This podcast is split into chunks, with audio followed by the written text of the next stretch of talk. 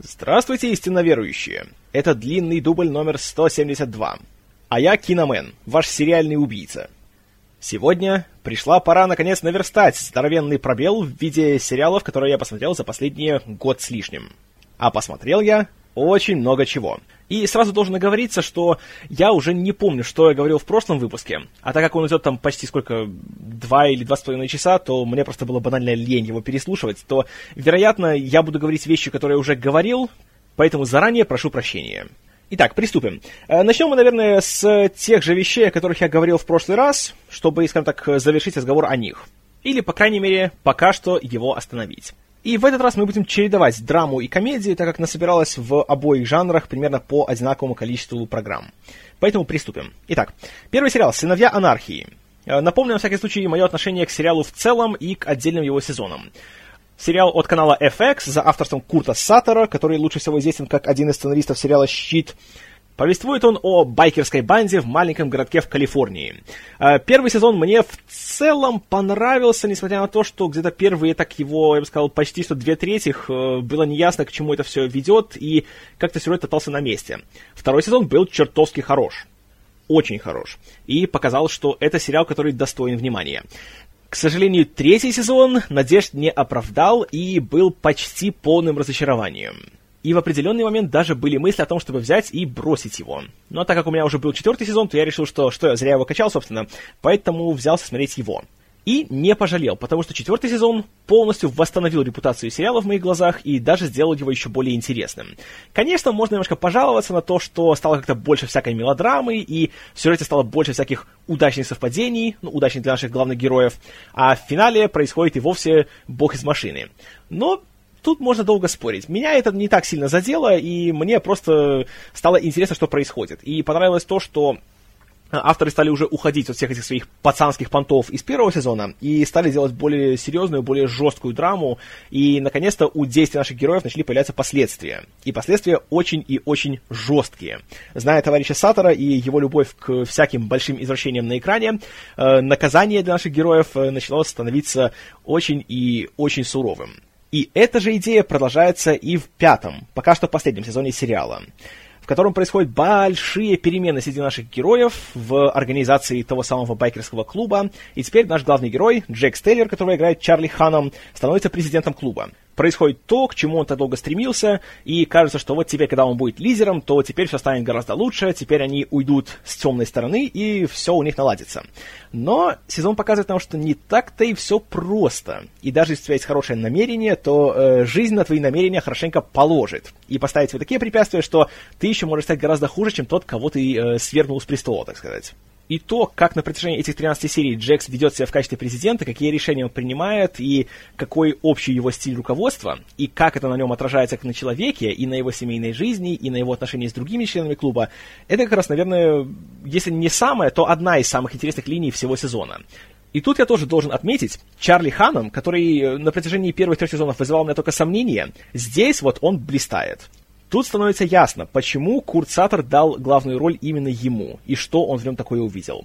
То, как Джекс постепенно начинает проявлять, скажем так, все свои э, темные стороны, и как ближе к концу он, по сути, становится не только не лучше, чем э, свергнутый Клей Морроу, который все еще играет Рон Перлман, а во многом даже и хуже, чем он. Есть один очень показательный момент в сериале. Я не буду говорить, что он происходит, но перед тем, как Джек собирается сделать то, что он делает, э, даже один из самых мерзких, самых безнравственных членов клуба по имени Тиг, который играет Ким Коутс, даже и тот говорит, что «Слышь, а может не надо, может не стоит этого делать?» То есть, если даже Тигу это кажется слишком, то это уже дает понять о том, что происходит с Джексом в этом сезоне. Чертовски интересно. А также в этом сезоне появляются два очень интересных новых героя. Одного из них, э, сутенера с криминальным прошлым по имени Неро, играет Джимми Смитс, которого вы можете лучше всего, наверное, помнить, если вы смотрели третий сезон Декстера, где он играл прокурора. И у него отношения с клубом начинаются через мать главного героя, Джему Тейлор, которая сначала заводит с ним, казалось бы, чисто физические отношения, которые постепенно переходят в нечто более серьезное. И у него также интересная такая линия, что он пытается как-то перейти на легальный бизнес, завязать со своим криминальным прошлым, тем более, что у него есть сын с неизлечимой болезнью, и он хочет просто заработать достаточно много денег, чтобы уехать из города Чарминг, где все происходит, и просто жить себе спокойной жизнью. Но его прошлое к нему возвращается в определенный момент. И тут ему тоже нужно делать такой серьезный и страшный выбор. И Смит чертовски хорош. Э, я впервые вижу его в роли человека с таким криминальным каким-то фоном, потому что обычно он играл либо полицейских, либо каких-то служителей закона, в общем, знаете, таких более благородных людей. А тут такой, вы знаете, неоднозначный персонаж. И получается прекрасно. У кого также получается прекрасно, так это у Гарольда Перрино, который играет злого криминального гения по имени Дэймон Поуп который имеет большой зуб на сыновей после кое-чего, что произошло в предыдущем сезоне, и он начинает им страшно мстить, начиная с Тига и продолжая всеми остальными. И то, что он здесь делает, это, конечно, очень-очень очень жестоко, даже по меркам сыновей анархии. Уже в первой серии происходит такая сцена, которая, знаете ли, ох, жуть. И также под его влиянием в первой половине сезона происходит одно очень драматичное событие, которого не ожидал никто. Я не буду говорить, что это, потому что тут даже если я скажу, что происходит, это уже будет таким своего рода спойлером. Но я вам скажу, Курт показал, что он слышит критику в свой адрес, и он готов меняться. И он показывает, что он далеко не такой, как многие его считают. И показывает, что он может направить сериал в новое направление. И направляет, и направляет очень хорошо. Также традиционно хорош в этом сезоне Рон Перлман в роли Клея которого в этом сезоне отстранили от власти, и он всеми силами пытается как-то ее не то чтобы восстановить, но, по крайней мере, свергнуть текущую власть. И он также очень хорош, и в этом сезоне, с одной стороны, он снова ведется как тотальная сволочь, но при этом, вот я не знаю, как это удается и актерам, и сценаристам, есть моменты, когда даже ему сочувствуешь. Хотя он тут такое вытворяет, что желаешь ему скорейшей неминуемой гибели. Но при этом что-то человеческое в нем есть, что даже порой вызывает к нему какие-то симпатии. И то, что происходит в финале, скажу честно, хотя я рад тому, что случилось, потому что это заслуженно, но при этом даже как-то были какие-то такие нотки сочувствия у меня. Неожиданно. Ну и также не могу не отметить, что сам Курт Саттер снова появляется перед камерой, причем в этом сезоне, наверное, даже больше, чем в предыдущих. Он снова играет э, одного из бывших членов клуба по имени Отто, который уже давно сидит в тюрьме и ждет своей смертной казни. И то, что происходит с ним в этом сезоне, это, конечно, да, то, что он совершает в финальной серии, это серьезный кандидат на пост самого омерзительного момента в истории телевидения. А если вы видели предыдущий сезон и знаете, что делал Отто, то я думаю, что вы понимаете, что это серьезное заявление. Ну и в целом, только заканчивается пятый сезон, я вам скажу, получилось очень-очень-очень мощно. И в итоге получилось так, что «Сыновья анархии» для меня за вот последний э, сезон стали, наверное, самой удовлетворяющей драмой из всего, что я смотрел самый стабильный, самый ровный, самый постоянно интересный сезон получился именно у творения Курта Саттера. Что меня бесконечно удивляет, учитывая то, что я терпеть не могу байкеров в реальной жизни. И долгое время я был далеко не поклонником сериала. Но теперь я стал его фанатом. И я жду шестого сезона, который начнется в сентябре, и я жду, как все завершится. А завершится оно, вероятно, в следующем году после седьмого сезона, который запланировал Саттер. А учитывая то, что рейтинги у сериала самые высокие на канале, то я думаю, сомневаться в том, что ему дадут закончить, как он хочет, нет никаких поводов. Ах да, и еще один особенно интересный момент. В пятом сезоне в эпизодах появляется пара очень интересных личностей. Помните, в третьем сезоне появился Стивен Кинг. Так вот, в пятом сезоне появляется э, кое-кто, кто появление Кинга затмевает просто по всем параметрам. Я не буду говорить, кто это. Скажу лишь так, что если вы скучаете по сериалу «Щит» и по его э, ключевым участникам, то здесь вы скучать будете чуточку меньше, потому что появляется один из главных героев «Щита», Правда, появляется в таком виде, что даже не буду говорить. Это надо просто увидеть. Как и, в принципе, весь сезон. «Сыновья анархии» я горячо рекомендую. Далее, что смотрел в плане комедии? А, первый сериал у меня стоит в списке, это «Пригород». Раньше его назвали «Пригор Ад», что было прекрасным переводом и отлично передававшим всю игру слов в оригинале, «Suburgatory», но теперь называется просто «Пригород». Ну и ладно. Второй сезон сериала прошел, прошел, скажем так, довольно неоднозначно. Долгое время был еще вопрос, продлят ли его на третий, но в конце концов продлили. Хотя начнется он только, по-моему, в январе, в середине сезона. Что могу сказать? Первый сезон, как помните, мне чертовски понравился. Он был э, такой, знаете, смешной, яркий, бодрый, обаятельный, с э, отличной, отличной Джейн Леви в главной роли и с очень хорошим Джереми Систо тоже в главной роли. А вот второй сезон немножко, конечно, подкачал. Я не знаю, в чем проблема, потому что, по идее, второй сезон означает, что все, тебя продлили, теперь ты уже ввел своих персонажей, и теперь можно делать что-то новое и оригинальное с ними. Но здесь, к сожалению, э, создатели сериала Эмили Капнек и ее сценаристы начали топтаться на месте. И вроде бы вначале появилась э, Малин Акерман в роли матери главной героини, что было большим таким важным э, шагом вперед. Появилась и исчезла. А затем на протяжении всего сезона все больше внимания уделялось персонажам второго плана, в том числе э, Алану Тюдику, э, Рексу Ли, Шерил Хайнс, у которой начался большой бурный роман с героем Джереми Систо. И должен признать, что они не настолько интересны, как более молодые члены актерского состава. Такие как Джейн Леви, Элли Грант, Паркер Янг и Карли Чайкин. О, Карли Чайкин, она здесь прекрасна. Вот даже в самых слабых сериях, когда она появлялась, то экран просто сиял. Есть, конечно, пара хороших ходов. Например, э, совершенно неожиданно сценаристы решили сделать э, романтической парой главную героиню Тессу и э, героя Паркера Янга, полного идиота и талантливого спортсмена Райана Шея. И казалось бы, что с самого начала нам показывали, что они такие большие антиподы, что ее от него воротит, но тут они взяли и стали встречаться. И получилось интересно, и получилось смешно, и получилось свежо. И кто бы подумал, что эти двое станут такой приятной и, и забавной парой. Но и это продлилось тоже недолго, потому что э, Паркер Янг не является членом постоянного актерского состава, поэтому он появлялся только в нескольких сериях.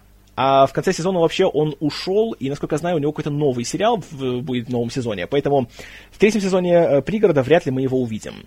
И это очень-очень печально. Ближе к финалу второго сезона стало гораздо интереснее, гораздо смешнее. Была просто шикарнейшая сцена, где э, Джейн Леви и Карли Чайкин дерутся.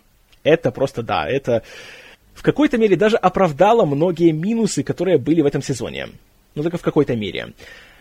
И также в финальных сериях, э, конечно, была совершена пара интересных решений, которые, я надеюсь, в третьем сезоне будут как-то развиты получше и направят сюжет в новое русло.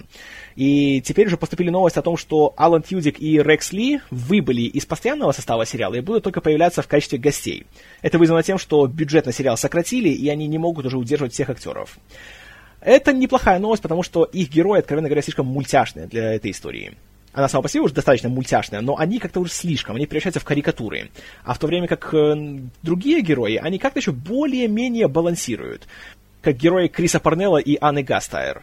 Хотя тут тоже еще можно долго спорить, насколько они балансируют и в какую сторону они больше склоняются. Но, по крайней мере, они более терпимые. Ну и я надеюсь, что уход э, Тьюдика и Ли означает, что у Джейн Леви будет больше экранного времени, потому что она все еще идеальна. Даже когда у нее посредственный материал, она все равно настолько просто вот от природы такая просто обаятельная, что она может просто ходить из стороны в сторону, и все равно будет интересно за ней наблюдать. И не буду врать, что в первую очередь из-за нее я продолжаю смотреть сериал. Потому что сказать, что он супер смешной, я, к сожалению, не могу, как бы мне не хотелось. И первый сезон был в плане комедии гораздо лучше. Второй стал более интересным в плане драмы, но это не то, чего ожидаешь, когда смотришь 20-минутный комедийный сериал. Увы. Я надеюсь, что в третьем сезоне авторы немножко сделают работу над ошибками и начнут делать что-то более ровное и стабильное. Очень на это надеюсь. Это был сериал «Пригород». А теперь вернемся к драмам. Итак, следующий сериал, который уже скоро закончится, это «Декстер». Я не помню, в прошлый раз говорил я вам обо всем шестом сезоне или только о его некой части. Так что тоже пробежимся вкратце. Ну, Декстер вы знаете, сериал от Showtime, рассказывающий о серийном убийце, который работает в департаменте полиции города Майами и в свободное время он выслеживает и убивает других убийц и всяких разных преступников. И опять-таки вкратце. Первый сезон был хорош, второй сезон был чуть менее хорош, третий был хорош, четвертый был великолепен, лучший во всем сериале, пятый был м, нормальный, шестой был идиотский, среди прочего из-за того, что тут грандиозно прыгнули через акулу. Э, все помните появление Эдварда Джеймса Олмуса и его исчезновение, скажем так. А также то, что злодей, которого играл Колин Хэнкс, получился таким немножко вялым. Но в финале произошла одна сцена, которую, я думаю, все ждали очень-очень-очень-очень-очень-очень очень давно, с самого начала сериала. И она, конечно, вселила надежду в зрителей о том, что может еще быть что-то интересное, и будет что-то свежее, и Декстер снова станет таким, каким мы его знаем и любим. Стало ли это в седьмом сезоне? И да, и нет. С одной стороны, ну, спойлер, Теперь э, сестра Декстера, Дебра, которая работает с ним в полиции, раскрывает его страшную тайну, знает, что он серийный убийца, и теперь она всячески э, борется сама с собой в плане того, что он ее брат, она не может его сдать, но при этом он убивает людей, а она в полиции работает, она не может дать этому случиться. Поэтому она за ним следит, она пытается как-то его отучить от его порочных привычек, а главный герой всеми силами пытается ее избежать и снова совершать свои темные делишки. Это, в принципе, довольно интересный ход, и я был бы, конечно, рад, если бы он начался на сезон раньше, но это уже придирки. И в целом, конечно, его выполнили довольно так, я бы сказал, толково. И тут и Майкл Си Холл, и, э, э, и Дженнифер Карпентер, которая играет Дебру, хорошо срабатывают. Хотя, в принципе, я не поклонник Карпентер, и как-то, ну, не знаю, не вызывает она у меня восторга. Отторжение, в принципе, тоже. Вот бы она еще меньше материлась, было бы вообще прекрасно. Что не прекрасно в седьмом сезоне, так это злодеи, с которыми сталкивается Декстер. В этот раз нет какого-то одного четкого плохиша, их целая куча, и, наверное, самый яркий из них это Рэй Стивенсон, который играет, по-моему, украинского э, мафиози по имени Исаак Сирко, который, к счастью, говорит не с украинским акцентом, а с британским. Аллилуйя. И он довольно неоднозначный, потому что, с одной стороны, Рэй Стивенсон классный актер, он такой, знаете, мужланистый такой немножко, обаятельный. Он был в Риме, он был в «Карателе» во втором фильме. И он был в, еще в Торе, много где он был. Хороший актер, такой, знаете, приятный, такой фактурный. Но роль у него такая здесь какая-то карикатурная получилась, к сожалению. Да, он, знаете, играет крутого, непобедимого украинского мафиози, который всех голыми руками может завалить, и как же Декстер теперь будет с ним иметь дело? Имеет он с ним дело, и вроде поначалу что-то, знаете, интересно, так хорошо, так немножко так интрига такая есть, какая-то даже угроза, опасность, напряжение, да. Но в финале то, что с ним происходит, и то, что он делает с Декстером, и Декстер делает с ним, это, конечно, по-моему, слабый был поворот. Не хочу ничего раскрывать, но меня, откровенно говоря, это разочаровало, и я как-то потерял всякий интерес. К чему я еще потерял всякий интерес, так это к всем героям сериала, кроме Декстера и Дебры. Э, в частности, ко всем их сотрудникам э, департамента полиции. Потому что они раньше, нельзя сказать, что были каким-то супер хорошо выписанными персонажами, и по большей части были там для того, чтобы э, занимать экранное время между сценами с Майклом Си. Но в этом сезоне как-то совсем стало скучно. Особенно э, человек, который играет Дезмонд Харрингтон. Куин, его фамилия. Он стал настолько неинтересным, настолько просто неприятным, что каждую его сцену хотелось промотать. И ждешь, ну когда уже его убьют? Ну давайте уже убейте его наконец. А его не убивают. Какая подстава. Точно так же с Дэвидом Зейсом в роли э, Анхеля Батисты, который начинал как более-менее такой, хотя тоже мультяшный, но интересный персонаж, а теперь он стал просто мебелью. И следить за ним, а никакого интереса. Но что все-таки вселяет надежду, так это то, что восьмой сезон Декстера, который начнется уже скоро, через две недели, будет последним. И, наконец-то, всю эту волынку уже перестанут тянуть, и как-то вся эта история закончится. Хотелось бы надеяться, что закончится она не радужно. Потому что, все-таки, давайте будем честными, главный герой не самый хороший человек на свете, мягко говоря. И если он опять улизнет э, от, от закона и выйдет сухим из воды, это будет просто нечестно. И также в финале седьмого сезона был сделан один шаг в верном направлении. Ну, не давая спойлеры, скажу, что избавились от еще одного персонажа, который был мебелью. Что очень хорошо. Поэтому не скажу, что я жду восьмой сезон с нетерпением, но смотреть буду. Да. Ну а что касается рекомендаций, если вы уже посмотрели 6 сезонов Декстера, то седьмой посмотрите тоже. Вы зашли уже слишком далеко, чтобы все бросать. Это был Декстер. Итак, из комедийных сериалов, что у нас еще было и что закончилось?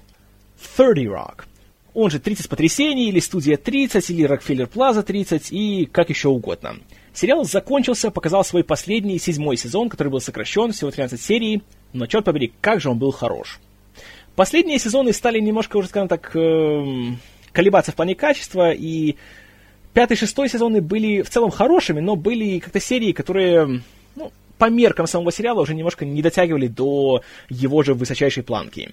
Но вот в седьмом Тина Фей и ее товарищи снова, знаете, взялись так, в последний раз уже собрались и выдали отличный сезон, в котором ни одной слабой серии, в котором ни одной проходной сцены, в которой шутки идут просто с метеоритной скоростью, и прекрасно, просто прекрасно. Финальная серия также порадовала неимоверно. Красиво получилось, смешно, душевно, немножко даже трогательно. В общем, все то, за что я любил сериал на протяжении всех этих лет, здесь оно было возведено просто в квадрат и обрадовало неимоверно. И когда-нибудь однажды я пересмотрю весь сериал и буду делать это с гигантским удовольствием. Прекрасно. Я специально не останавливаюсь слишком подробно, потому что я довольно уже детально рассказал о сериале в предыдущем сериальном выпуске, поэтому поищите его, если хотите узнать детали.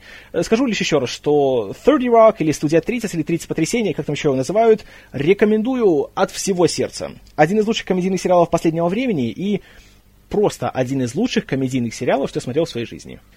Ладненько, продолжаем наш драматический фронт. Homeland, он же «Чужой среди своих». Сериал также от Showtime, который в первом сезоне хорошенько так отгремел, собрал ласкательные отзывы критиков, имел высокие рейтинги, затем собрал кучу Эмми в прошлом году, включая лучшую драму, лучшего актера, актрису, написание сценария. В общем, выстрелил просто на ура, и казалось, что ну все, второй сезон будет просто шикарным. Сейчас будет еще круче, чем первый. Получилось ли круче?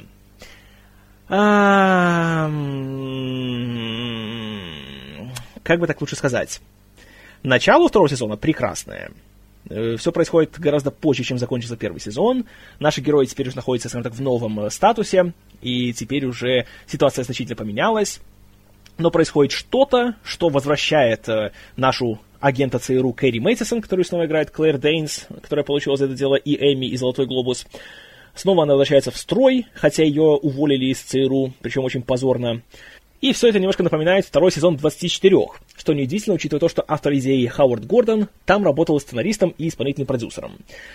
Наш засланный казачок Николас Броуди, которого снова играет э, тот же лауреат Эмми э, Дэмиен Льюис, теперь уже начинает политическую карьеру, продвигается еще выше и выше в своем злом плане, выполняя волю адского террориста Абу Назира.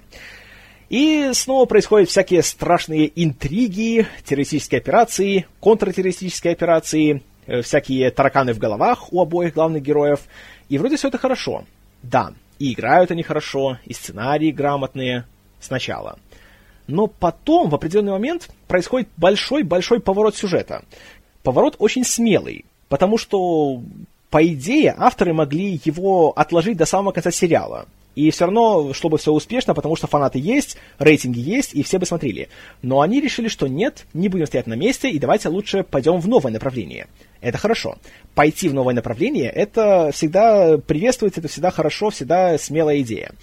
Но вот какое это направление, и как ты будешь дальше идти, вот с этим у сериала проблемы. И ближе к финалу он превращается из э, серьезной, взрослой, вдумчивой драмы в просто кабельную версию сериала 24. Опять начинаются резкие повороты сюжета, каждый еще более высосанный из пальца, чем предыдущий. Опять начинается поведение героев и злодеев, которое противоречит всем законам человеческой логики. И в финале все доходит до того, что главный террорист планеты, самый разыскиваемый человек на свете, пробирается в Америку с помощью коммерческого рейса, всего лишь побрившись. А когда он прибывает в Штаты, то ему больше нечего делать, кроме как бегать а-ля Майкл Майерс за испуганной блондинкой по темным коридорам с ножом. Вот до чего доходит эта суровая и животрепещущая контртеррористическая драма. И, к сожалению, во второй половине сезона видно, что авторы просто стараются сделать что-то более сенсационное, а не что-то более обдуманное и э, реально глубокое. Обидно, потому что первый сезон был прекрасен, абсолютно, и он брал не всякими шокирующими поворотами, а проработкой своих героев и проникновением в их внутренний мир и исследованием их э, психических отклонений. Здесь же это все как-то быстро уходит на второй план ради э, беготни по коридорам, ради стрельбы, ради взрывов и ради всякого компромата. О, компроматов в этом сезоне много. И все еще, конечно, есть очень сильные стороны. Актеры, я уже говорил, они прекрасные. Дэмиен Льюис, Клэр Дейнс, Мэнди Патинкин. О, Мэнди Патинкин, черт побери, он просто великолепен. Почему его даже не номинировали на Эмми? Это страшная несправедливость. Вот они все еще молодцы, они держат сериал на своих могучих плечах. Сценаристы, к сожалению, подвели во втором сезоне. Но в конце сезона происходит еще один большой поворот, который вызывает также смешанные чувства. С одной стороны, происходит э, большое страшное событие, которое теперь э, со стороны ЦРУ вызовет довольно интересный план действий, но с другой стороны, видно, что авторы просто не хотят избавляться от одного своего персонажа и одного своего актера, который прекрасен. Поэтому они придумывают, откровенно говоря, притянутый за ушки сюжет для него, который будет развиваться в следующем сезоне. И вот этот сюжет меня никоим образом не интересует. И гораздо интереснее и, осмелюсь сказать, логичнее было бы, если бы этого персонажа в конце убрали бы из сюжета. Но, увы. Что, правда, не означает, что я перестал любить этот сериал и что я не буду смотреть его дальше. Конечно, буду. Конечно, я все еще его люблю. Просто я бы хотел, чтобы он немножко держал собственную планку. А второй сезон, к сожалению, не удержал. Но придет сентябрь, придет третий сезон, посмотрим, что будет. Это был сериал Homeland, он же «Чужой среди своих». Далее идет еще одна комедия, которая также закончилась в этом сезоне. «Офис», его американская версия. Это был девятый сезон, и, наконец, он стал уже финальным. И что я вам скажу? Первые так сезонов пять сериал был чертовски хорош. Он был постоянно смешной, в нем были постоянно интересные и, скажем так, верные своим основам персонажи. А вот после шестого сезона, точнее, начиная с шестого, уже сценаристы начали немножко утомляться и начали жертвовать характерами персонажей ради шуток. И некоторые герои, которые раньше были просто немножко непутевыми, стали клиническими идиотами. И их интеллект стал просто уменьшаться в геометрической прогрессии, потому что это смешнее. А некоторые герои, например, как э, герой Эда Хелмса, Энди, стал просто невыносимым придурком. И после ухода Стива Карелла, после седьмого сезона, прекрасного ухода, кстати, Хелмс как бы стал на его место. И для него стали писать те же сцены, которые были бы обычно для э, Карелла. Но проблема в том, что Хелмс не настолько обаятельный и талантливый актер, чтобы вытягивать на себе такие сцены. И получалось просто неинтересно. И он больше раздражал, чем смешил. Да, я понимаю, что его герой должен, по идее, всех раздражать, но, знаете, есть тонкая грань между героем, который раздражает героев, но веселит зрителя, и героем, который раздражает всех. Вот Хелмс эту грань перешел, к сожалению. И романтическая линия между ним и Элли Кемпер тоже, по-моему, не совсем сработала, особенно уже в восьмом сезоне. И в целом было уже много элементов, которые показывают, что офис уже немножко, конечно, ну, выдыхается. Все-таки 9 сезонов это слишком много для любой комедии, да и для любого сериала. Но рейтинги высокие, фанаты любят, поэтому надо было продолжать. В девятом сезоне ситуация, я не скажу, что сильно изменилась. Э, стало, правда, что чуть больше драмы. И стало меньше Хелмса, потому что он как раз в это время снимался в «Мальчишнике 3», поэтому его героя, что очень кстати, на какое-то время убрали из сюжета, а потом он вернулся, что позволило сконцентрироваться на других, в частности, на героях Джона Красинского и Дженни Фишер, у которых в этом сезоне, правда, началась большая драма, и даже появилась такая угроза, что, ой, это идеальная пара сериала, эти э, самые большие любимцы фанатов могут даже разойтись.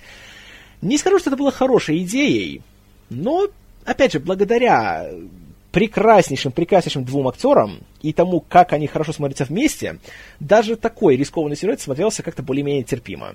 Хотя, конечно, тут авторы немножко э, нарушили собственную традицию, и даже появился кое-кто из закулисья, скажем так, документального фильма, который снимается по сюжету офиса.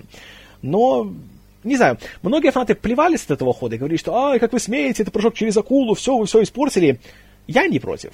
Я не скажу, что герой Криса Диамантополоса, который появляется э, буквально из-за камеры, э, что он как-то что-то принес что-то новое в сюжет, как-то помог. Но он и не испортил его. Он был нормальным. И все. Но вот в последних так сериях пяти авторы, наконец, взялись, что называется, за голову, за дело, взяли себя в руки и выдали череду эпизодов, которые были просто на ура. Смешно, интересно, трогательно, остроумно. Наконец-то стали э, уже показывать тот самый документальный фильм, который снимали аж 10 лет, получается, по сюжету. И его уже наконец посмотрели. Вокруг этого было много шуток, было много поводов показать там сцены из предыдущих сезонов, пробить на слезу зрителя. И пробили, получилось это. А потом был 40-минутный финал. И финал, как и в случае со студией 30, получился великолепным ни одной плохой сцены, ни одной левой реплики, ни одного неинтересного поступка героев. Все смешно, все естественно, все снова такие, какие мы, мы их знаем и любим. И даже появился кое-кто из э, старых героев. И прекрасно появился. И финальная серия была настолько хороша, что за нее прощаешь сериалу все его недостатки, которых, правда, нужно отметить, было не так уж и много.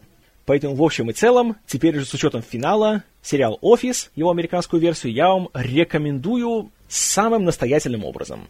Ну а теперь сериал, за который меня грандиозно четвертуют без права переписки «Игра престолов». Чуть меньше недели назад завершился третий сезон, который является экранизацией по разным источникам то половины, то двух третьих третьей книги. И тут, конечно, как всегда, произошли всякие драматические события, опять поубивали кучу персонажей. Но, как и во втором сезоне, главное чувство, которое у меня возникло при просмотре, это безразличие. Почему безразличие, спросите вы? Потому что «Игра престолов» по своей сути является историей о том, как отвратительные люди делают отвратительные вещи. И здесь не за кого болеть, не за кого переживать, и, следовательно, нет никаких причин смотреть и иметь какую-либо реакцию, кроме «ну и ладно». Я никогда не считал себя человеком, который, знаете, как-то слишком брезгливо относится, там, не знаю, к насилию, к разврату, к всяким аморальным вещам на экране, но здесь у меня никогда не возникает чувство того, что это все к чему-то ведет. И здесь сцены насилия, сцены э, инцеста, всякого аморального совокупления, всяких страшных убийств, они здесь все больше выглядят не как средство, а как цель. И чувство такое, что авторы просто ищут способы, как бы им еще сделать какую-нибудь страшную мерзкую гадость на экране, и как бы ее сюда привести. В девятой серии этого сезона происходит страшное событие из книги под названием «Красная свадьба», где, э, спойлер, э, погибают два, по мнению многих, э, важных персонажа, э, супруга Шона Бина и его старший сын, и, среди прочего, там есть момент, где убивают э, супругу этого самого э, старшего сына, которая является беременной. И нам при этом показывают крупным планом, как ей раз 10 засаживают нож прямо вот ей в живот. И камера при этом концентрируется на ее лице и на всех мучениях, что она испытывает в этот момент. И я смотрел, и я думал, неужели было необходимо показывать нам именно это? Как беременную женщину закалывают в живот? Я пришел к выводу, что нет, не обязательно. Особенно учитывая то, что, насколько я знаю, в книге этой героини вообще в этой сцене не было. Она, в принципе, еще имела другое имя, и она вообще не была беременна. Да, у Роба Старка была жена, но она э, ему не вынашивала ребенка. Поэтому в сериале получается, что это героиня, которую зовут леди, вот не помню, то ли Талиса, то ли Тулиса, ну, не суть. Она здесь появилась э, как замена другой героине, которая выходит замуж за Роба.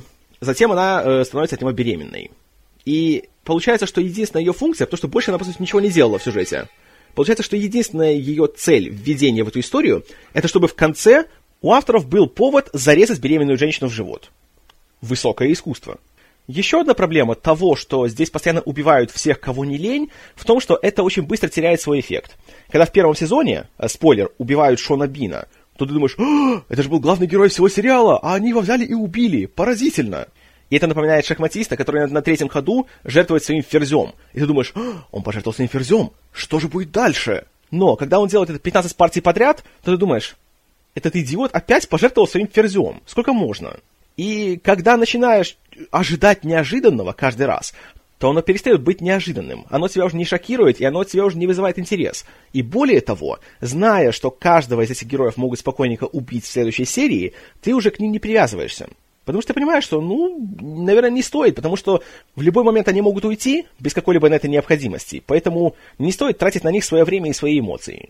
И смотришь сериал, и в целом получается, что главная его мораль это то, что, знаете, мир полон зла, насилия и разврата. И сейчас мы вам их покажем. Смотрите, вот здесь насилие. О, какое насильственное насилие. О, как страшно. О, как мерзко. О, смотрите, тут разврат. О, какой развратный разврат. Какой, о, инцест. Да, инцест. Ого, посмотрите. И простите, мне такое не интересно. Я ничего не имею против разврата и насилия, если они являются, скажем так, оберткой, в которой находится какое-то содержимое. Но если они являются содержимым, спасибо, товарищи, без меня, пожалуйста. Но тут, вероятно, вы зададите мне логичный вопрос. Так почему ты все еще смотришь? Почему смотрю? Во-первых, потому что я страшный мазохист, это вы давно знаете. Во-вторых, потому что меня тогда постоянно будет спрашивать, а как тебе «Игра престолов»? А ты смотрел последнюю серию? Правда было классно? А расскажи, что ты думаешь? Если я скажу, что нет, я не смотрел, потому что мне не нравится, то мне обязательно будут говорить, чтобы я посмотрел, потому что там стало лучше, и там стало интересно, и вообще это так классно. Ну и в-третьих, и, наверное, это самая важная причина. Сериал, я не могу назвать его плохим, потому что все равно он очень хорошо сделан. И учитывая то, что в него вроде много денег вкладывается, но при этом для таких масштабов такой истории их все-таки еще недостаточно. И то, как авторы их расходуют, это очень грамотно и очень эффектно. И им удается создать... Э, чувство того, что все такое здесь большое и масштабное, и помпезное, и в третьем сезоне появляются драконы, и мы опять уже исследуем все больше земель Вестероса и Эссоса.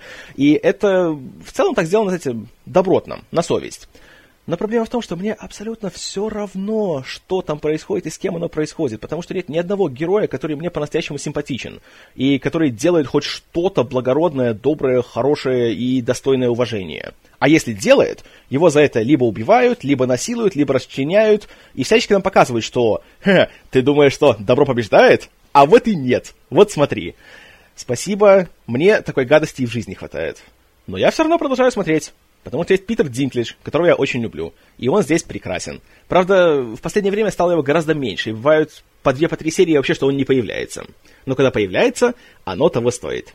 Есть Николай Костер-Вальдау, который, несмотря на то, что с ним происходят большие трансформации в этом сезоне, он все еще у меня особой любви не вызывает как персонаж. Но как актер он мне чертовски нравится. Поэтому буду ли я смотреть дальше? Конечно, буду. И винить в этом буду только самого себя. Это была «Игра престолов». А теперь «Сообщество», у которого прошел недавно четвертый сезон. Э, первый сезон, в котором э, не участвовал Дэн Хармон, автор идеи сериала, и его бессменный руководитель и главный сценарист, ну, правда, уже не бессменный. И на его место на четвертый сезон пришли э, два сценариста по имени Моузес Порт и Дэвид Гуарасио. Они раньше работали на... На чем там они работали? В последнее время на хэппи-эндах. И на четвертом сезоне по-любому уже сразу были, скажем так, опасения на тему того, что будет ли это все то же сообщество, которое мы знаем и любим, и смогут ли новые авторы сделать из него что-то отдельное. И, к сожалению, к сожалению, не смогли. 13 серий всего было в сезоне, но те смотрелись с большим-большим трудом.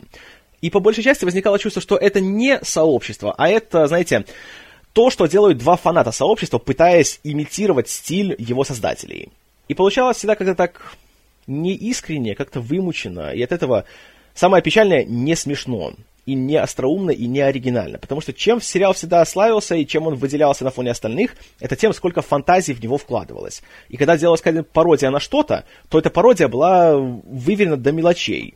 Как та самая серия, которая пародировала славных парней – там и отдельные э, углы съемки копировались, и использовался похожий саундтрек, как был в фильме, и голос за кадром практически один в один имитировал то, что делал Рэй Лиота в фильме. И именно это было смешным, это впечатляло, и это вызывало уважение к авторам, что они вот настолько все вот классно продумали. Здесь же начинаются всякие пародии, которые, во-первых, никак не привязаны к основному сюжету, а во-вторых, являются пародиями только в плане названия. Как вот в первой серии сезона была так называемая пародия на «Голодные игры».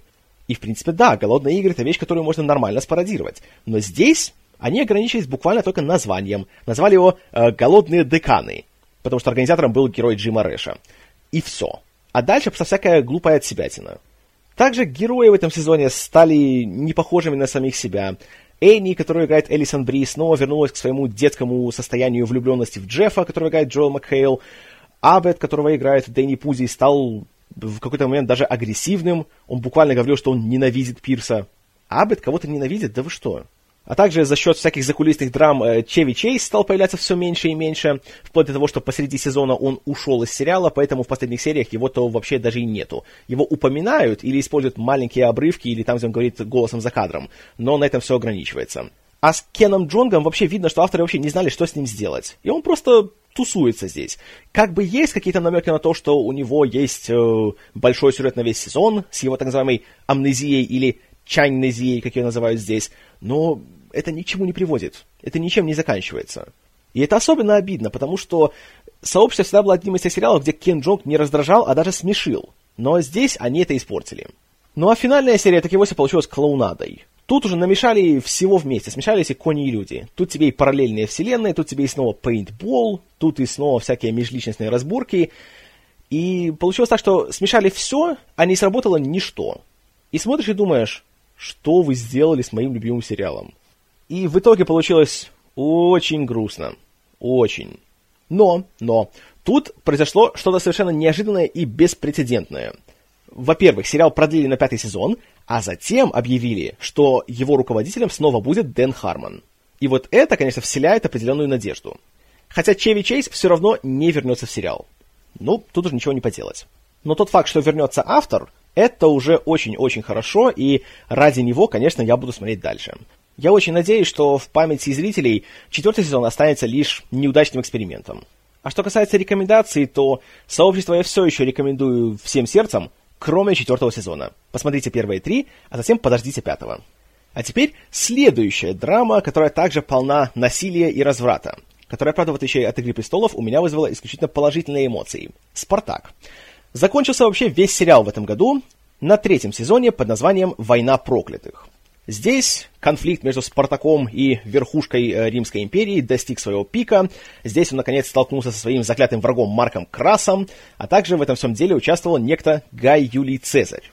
Масштабы происходящего выросли еще больше, чем во втором сезоне. Появилась еще уйма новых персонажей, но при этом, что интересно, концентрации сериала все еще хватало для того, чтобы идти стабильно к своей главной цели. А что касается, собственно, финала сериала, то он не разочаровал.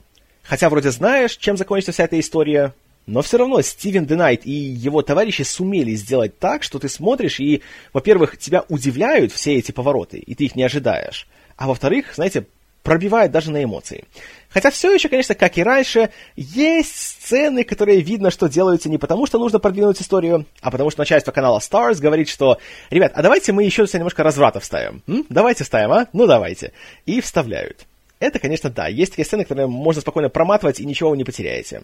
Но должен признать, что в третьем сезоне этих сцен гораздо меньше, чем это было в первом. И «Спартак» — это тот случай, когда минусы с лихвой компенсируются достоинствами. А достоинств тут полным-полно. Экшен в этот раз стал еще круче. Постановка боев, то, как они сняты, то, как все это подано, впечатляет очень-очень сильно. И, конечно, все это напоминает все еще стиль 300 спартанцев с этим э, замедлением, с этими резкими наездами и отъездами камеры, и с этим, конечно же, нью-металом на саундтреке, но это сделано, знаете, с душой, сделано искренне. И, что самое важное, в отличие от тех же 300 спартанцев, здесь герои не являются карикатурами. Хотя, по идее, ожидаешь, что все будет такое гиперстилизованное и преувеличенное, и нереалистичное, но у большинства главных героев есть вполне себе, как лучше сказать, правдоподобная драма, которую очень даже легко понять, и даже злодеям порой начинаешь сочувствовать. Порой, подчеркиваю. Они все еще злодеи, они все еще мерзкие сволочи, они заслуживают своей смерти, но при этом все-таки они не такие, знаете, черные и белые, э, так же, как и главные герои. Да, конечно, есть Спартак, у которого есть, знаете, благородная цель. Ну, как благородная? Он хочет отомстить э, мерзким римлянам за то, что они испортили ему жизнь. Но при этом его товарищи по э, восстанию далеко не такие уж э, чистые. И мне нравится то, что авторы здесь не хотят сделать повстанцев, знаете, белыми, а наших римлян черными. И нам очень наглядно показывают, что, как и любой бунт, это восстание приводит к гигантским жертвам среди невинных людей, которых убивают просто потому, что они римляне. И тут постоянно возникает вопрос, действительно ли оправданы все действия наших главных героев. И это мне чертовски нравится. Как и то, что все еще в сценах страшного кровавого насилия, которое все еще страшно преувеличено, и тут происходят такие вещи, что ну да, знаете, не веришь в то, что это телевидение, потому что в кино такое тебе не каждый фильм покажут. Хотя в то же время ничего сравнимого с отсеканием лица из второго сезона я тут вспомнить не могу. Но все еще Стивен Денайт и его сценаристы, и его режиссеры нащупывают ту тонкую грань между, с одной стороны, э, воспеванием насилия, а с другой э, показан все его нелицеприятности и э, вызывание чувства отвращения. Поэтому никогда нет такого чувства, что авторы просто вот упиваются этими кровавыми сценами, и они никогда не хотят, чтобы у зрителя было чувство того, что «О, как круто! О, смотрите, как он его там проткнул, как он ему отсек руку» и так далее. Нет, все равно смотришь и думаешь, что с одной стороны, конечно, да, это так снято и озвучено, так, знаете, ну, простите за кощунственное слово, так живописно выглядит, но в то же время ты не думаешь, что «О, как это круто!» Ты думаешь только «О, как же это больно!» И за это большое спасибо авторам. За что им еще большое спасибо? Так это за то, как они классно поработали с актерами. Лиам Макинтайр, сменивший э, покойного Энди Уитфилда в прошлом сезоне, в этом выглядит еще лучше, еще более уверенно и показывает, что совершенно не зря его сюда взяли. А, Ману Беннет в роли Крикса также прекрасен, хотя он стал почти неузнаваемым по сравнению с предыдущими сезонами, он зарос очень сильно, но его сюжет также берет за живое, и его финальные сцены, конечно, это, я вам скажу, да, это было, это было очень трудно смотреть, очень тяжело. Кто еще порадовал, о ком я в прошлый раз не говорил, о чем Line 5 мне уже не раз э, напоминал, это Дастин Клэр в роли Ганика. Он прекрасен. Он просто прекрасен. Его эволюция с момента его первого появления в богах арены, где он просто был еще одним гедонистом, который помешан на насилии и разврате, и то, как он превратился в по-настоящему самоотверженного и благородного героя в третьем сезоне, это прекрасно. И актер полностью передает это все и убеждает в этом зрителя. И его финальные сцены, в которых еще и появляется один из э, героев предыдущих сезонов, не буду говорить кто, но скажу так, что это, наверное, мой любимый персонаж всего сериала, и хотя он ничего даже не говорит, он просто появляется в кадре, эта сцена меня разорвала на части. Как и, в принципе, вся финальная серия. При всех претензиях к сериалу и к его стилю и порой к его содержанию, Один факт является неоспоримым. Стивен Денайт, как мало кто другой, умеет делать финалы. И то, что происходит в финальной серии «Войны проклятых», на все 110 оправдывает все ожидания. Вот именно этого мы ждали 32 серии, чтобы это наконец случилось. Когда, наконец, главный герой и главный злодей сходятся, это такая сцена, что обо всем забываешь, просто сидишь прикованный к экрану. Великолепно. И в целом просто у меня не хватит комплиментов, чтобы сказать, насколько хорошо сериал закончили. И да, конечно, у него были такие немножко неоднозначные моменты, особенно в первом сезоне, когда он только еще пытался сам себя как-то раскрыть и найти свой стиль, найти свой темп, но когда это произошло, то получилось просто шикарно. Поэтому «Спартака» я горячо рекомендую. И да, я слышу, как вы уже строчите мне комментарии в стиле «Что ты на «Игру престолов» гонишь, а вот на «Спартака», в котором одно насилие и разврат, ты, видишь ли, понимаешь, не гонишь». Не гоню, потому что в «Спартаке», во-первых, есть какой-то стержень у сюжета. Мы знаем, куда это все идет и почему мы должны за кого-то переживать. Во-вторых, потому что в «Спартаке» есть герои, которые нормально развиваются, и которые умирают не потому, что надо кого-то убить, а потому что это естественный путь развития этого персонажа. И самое важное, это то, что авторы понимают, что для того, чтобы это насилие и разврат как-то имели эффект, то надо сделать героев такими, чтобы зрителю было не все равно. И здесь именно так. Здесь есть только две категории героев. Есть те, кого любишь, а есть те, кого любишь ненавидеть. Безразличия не испытываешь никому. И когда все же происходит смерть важного героя, то, черт побери, авторы заставляют себя это почувствовать. И понять, насколько великой потерей это станет, как для героев, так и для зрителя. Вот примерно поэтому я рекомендую «Спартака». Ну ладненько, пойдем дальше. А, следующий комедийный сериал, который также закончился, закончился очень быстро, после всего одного сезона, «Жизнь слишком коротка» от Рики Джервейса и Стивена Мерчента. Они традиционно не любят растягивать свои сериалы и заканчивать их после двух сезонов, как это было с «Офисом» и «Массовкой», а тут решили, что вообще они обленились, и давайте сделаем один сезон из с каких-то семи серий, а затем сделаем часовую серию, которая расставит все точки над всем, и закончим эту историю. Закончили историю так же, как и начинали. Горько-сладко. С одной стороны, есть очень смешные моменты. Уорик Дэвис все еще продолжает конкретно над собой смеяться, и спасибо ему за это, это вызывает только уважение. Но при этом, конечно, есть моменты, когда становится просто как-то печально. И появляется еще ряд э, бывших знаменитостей из Англии, э, которых он нанимает для того, чтобы они ездили, устраивали свою такую шоу-программу по э, всяким пабам Лондона и не только. И это дальше развивает тему знаменитостей, чей звездный час уже давно прошел, но которым надо как-то еще жить, и которым все-таки хочется как-то еще почувствовать любовь зрителей, и ради этого они идут на всякие разные и уступки, и унижения, и жертвы, и все остальное. Поэтому получается, что, как и во всех работах Джервейса и Мерчанта, с одной стороны смеешься, с другой стороны понимаешь, что над кем я смеюсь, как мне стыдно, Хотя в то же время должен признать, что ничего такого смешного, как, например, появление Лиама Нисона или Джонни Деппа в, в первых сериях, тут нету. Но в целом, как финал, получилось очень даже так хорошо. Сериал в целом, я не могу сказать, что он запомнится, как, знаете, как такой большой комедийный шедевр, и, конечно, это не такой прорыв, как это было в «Офисе», но посмотреть все еще очень даже стоит. По крайней мере, ради очень-очень-очень хорошего, очень самоироничного появления Вэлла Килмера, который пытается убедить Уорика Дэвиса э, в том, что надо сделать продолжение Уиллоу. Поэтому он пытается у него всячески вытягонить э, энную сумму денег. И то, как все это развивается, это, конечно... Ой, с одной стороны, очень цинично, но с другой стороны, хочется поаплодировать Килмеру за то, что он так готов проехаться по самому себе.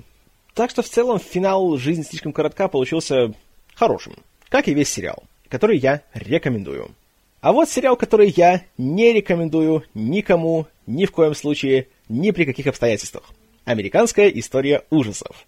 Как помните, я был далеко не в восторге от первого сезона, который я досмотрел до конца только что из-за моей любимой Кони Бриттон. Но, будучи страшным мазохистом, я посмотрел еще и весь второй сезон, который называется «Американская история ужасов. Двоеточие лечебница», где все происходит в 60-х, ну, не все, а большая часть событий, в психиатрической больнице, в которой происходят всякие страшные эксперименты и тому подобное. И в этом сезоне все проблемы первого сезона только увеличены. Теперь и вовсе ни одного интересного и симпатичного персонажа. Все сплошь и рядом извращенцы, убийцы, насильники, э, всяческие психопаты и им подобные. В каждой серии происходит все больше всякой невменяемой глупости, начиная от э, нацистов, проводящих эксперименты над людьми, заканчивая какими-то страшными мутантами э, и инопланетянами, э, развратными медсестрами, изгнанием демонов и так далее, и так далее. И чувство того, что сценаристы сидят и только думают, что бы нам еще такого извращенного придумать, здесь сильно как никогда.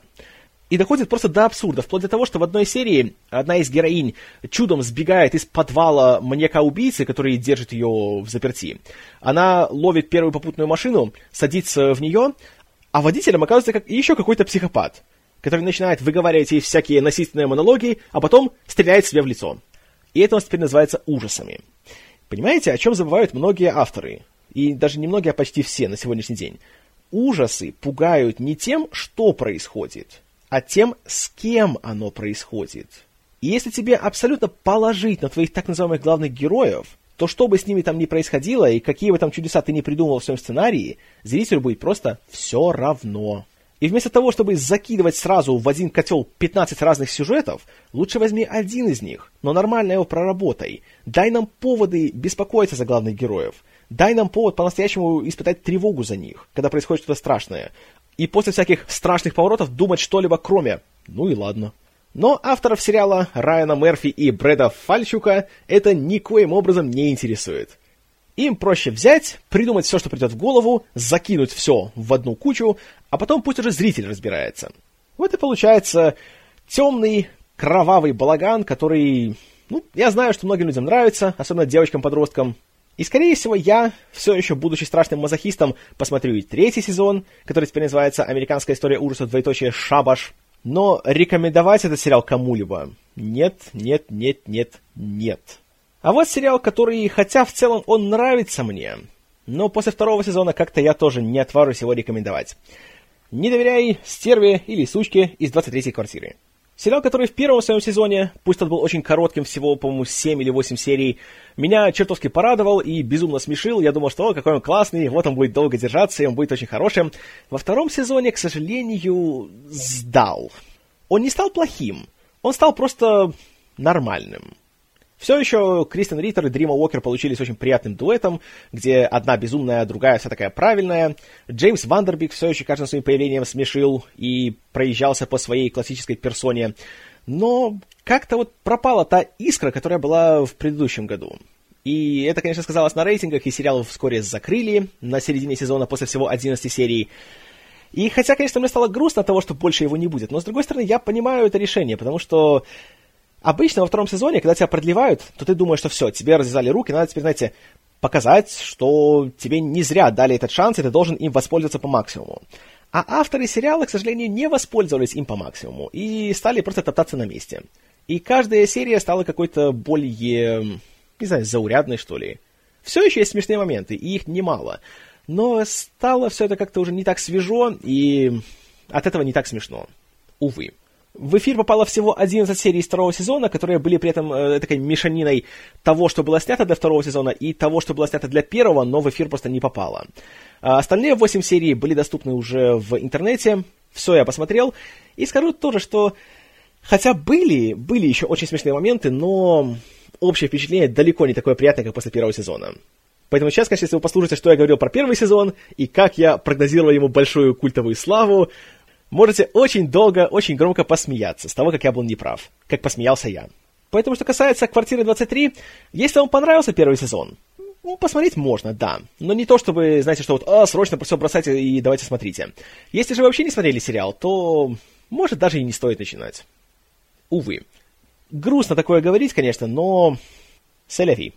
Итак, далее у нас сериал, в котором закулисная драма получилась гораздо интереснее, чем та драма, что происходит перед камерами. «Ходячие мертвецы» от AMC. Сериал, которого в этом году прошел третий сезон, который, с одной стороны, был феноменально успешен, вплоть до того, что «Ходячие мертвецы» стали самым популярным сериалом вообще на всем телевидении. Не только на кабельном, а на любом. Зрителей у него было больше, чем у всех остальных. И в этот раз был новый начальник сериала. Это был Глен Мазара, который ранее работал на «Щите» и которому досталась незавидная участь спасать сериал, по сути, от полного развала, как, после того, как в середине второго сезона был уволен Фрэнк Дарабонд.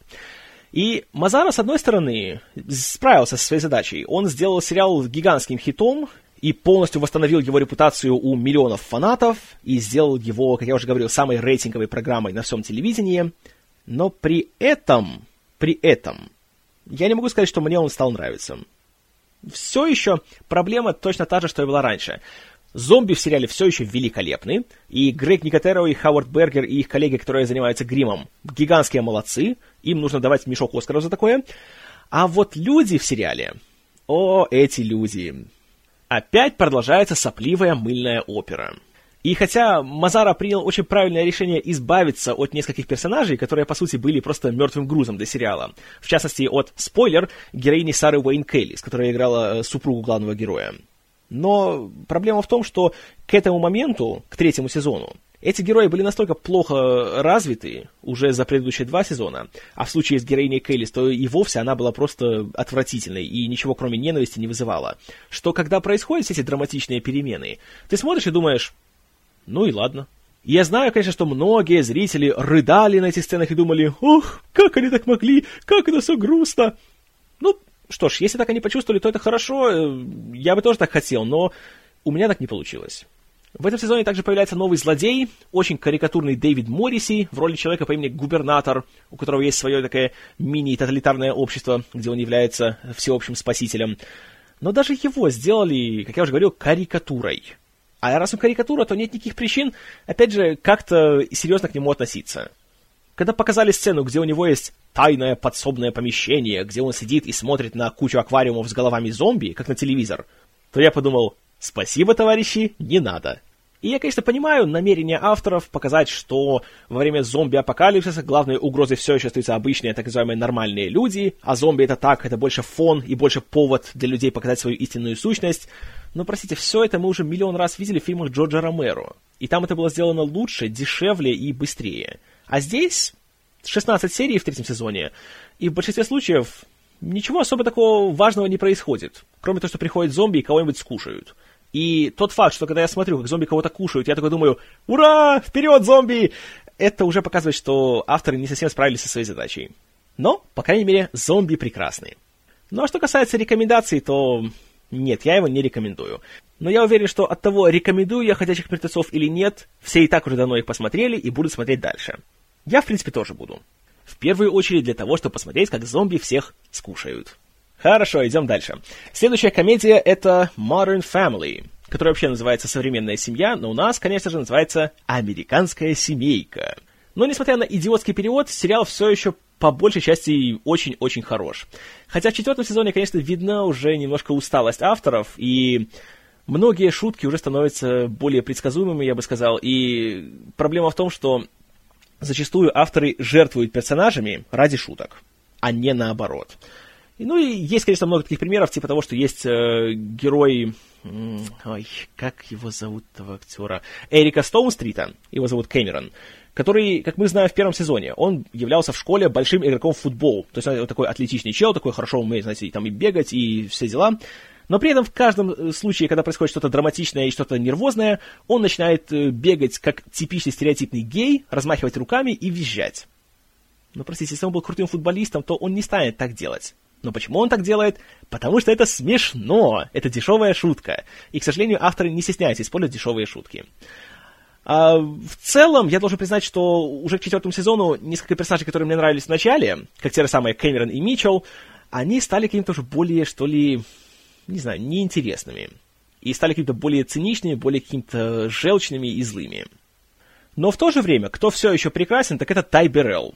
В роли бестолкового и неловкого начальника семейства Фила, который считает, конечно, себя суперкрутым отцом и лидером, но на самом деле таковым не является. И кто постоянно прекрасен, так это почти все дети. Кроме, конечно, маленькой девочки Лили, которую играет э, актриса, которую я вообще не знаю, где они ее нашли и зачем они ее нашли. Потому что она просто ужасна. Но вот все остальные, э, Рико Родригес, Сара Хайланд, э, Ариэль Уинтер и Нолан Гулд, великолепные. Хочется, чтобы сериал был только про них. Давно я не смотрел комедийных сериалов, где дети были настолько хорошими. Здесь они есть. Но в целом надо признать, что в четвертом сезоне было крайне мало моментов, где я вот, знаете, так вот, вот ржал в голос просто, это было на первых сезонах. Все еще, конечно, мне нравится сериал, я все еще буду его дальше смотреть, но хочется, чтобы, наверное, они как-то что ли, более усердно работали над своими сценариями, или чтобы тогда уже завершали сериал после пятого сезона, чтобы не растягивать все это дело и не лишать зрителей симпатии к тем персонажам, которым они все еще есть. Хотя периодически все-таки у них появляются моменты гениальности, вроде просто шикарной пародии на крестного отца в этом сезоне. Это было прекрасно, да. Но во всем остальном как-то чего-то сериалу не хватает. Я очень надеюсь, что в пятом сезоне это что-то снова появится. Но даже несмотря на недостатки, сериал Modern Family, американская семейка, я все еще рекомендую. Вот еще один сериал, который я также рекомендую, хотя он уже закончился. «Босс» от того же канала Stars. Еще один сериал, у которого произошли некоторые закулисные большие перемены между первым сезоном и вторым. Его сразу же обновили на второй сезон после всего лишь, по-моему, двух серий первого. Хотя в плане рейтингов он э, стал стабильно падать, и отзывы критиков, которые в целом хвалили пилот, стали также более сдержанными к концу первого сезона. А сначала обновили сериал на второй сезон из 12 серий, но в итоге осталось только 10. А вдобавок к этому, автор идеи Фархад Сафинья был снят с должности руководителя сериала, хотя он все еще остался одним из сценаристов и исполнительных продюсеров. А на его место в качестве начальника было поставлено Ди Джонсон, э, продюсер, которая работала на «Хорошей жене». Но в целом я скажу, что смена руководства не помешала сериалу, и второй сезон получился в чем-то даже чуть более собранным, чем первый, и политические интриги стали более политическими и интригующими, моральное разложение главного героя мэра Чикаго Тома Кейна в просто шикарном исполнении Келси Грэмера стало еще более ярким, сложным и вызывающим смешанные чувства. И в целом вот эта общая атмосфера страшной грязной политики, коррупции и всей этой человеческой гадости очень хорошо передана. Но при этом, вот опять же, о чем я говорил, хотя здесь все такое мерзкое, темное, неприятное, липкое, но оно не отталкивает от просмотра. И наоборот, становится только интереснее, потому что смотришь же, ну вроде бы это же люди такие, они такие гады, они такие, не знаю, аморальные, они друг друга предают, они продают друг друга, они на все готовы ради своих, только ради власти и ради денег, но при этом же они занимают такие посты, которые в конечном итоге все-таки приносят пользу населению. И что же им все-таки ими движет, когда они это делают? И как же все-таки получается так, что э, население не только страдает, но еще и периодически получает какую-то пользу? Это вот интересная такая ситуация, такая парадоксальная немножко. И ее, на мой взгляд, очень хорошо показывает сериал. Конечно, не обошлись тут немножко без типичного старзовского разврата. Был даже инцест. Ну, сами знаете, кабельный сериал без инцеста — это не сериал. Но в этот раз, в отличие от первого сезона, все стало как-то менее неуместно. Потому что в первом сезоне сцены с развратом очень сильно выпячивались, и было видно, что их можно спокойно отсюда вырезать, и ничего не поменяется.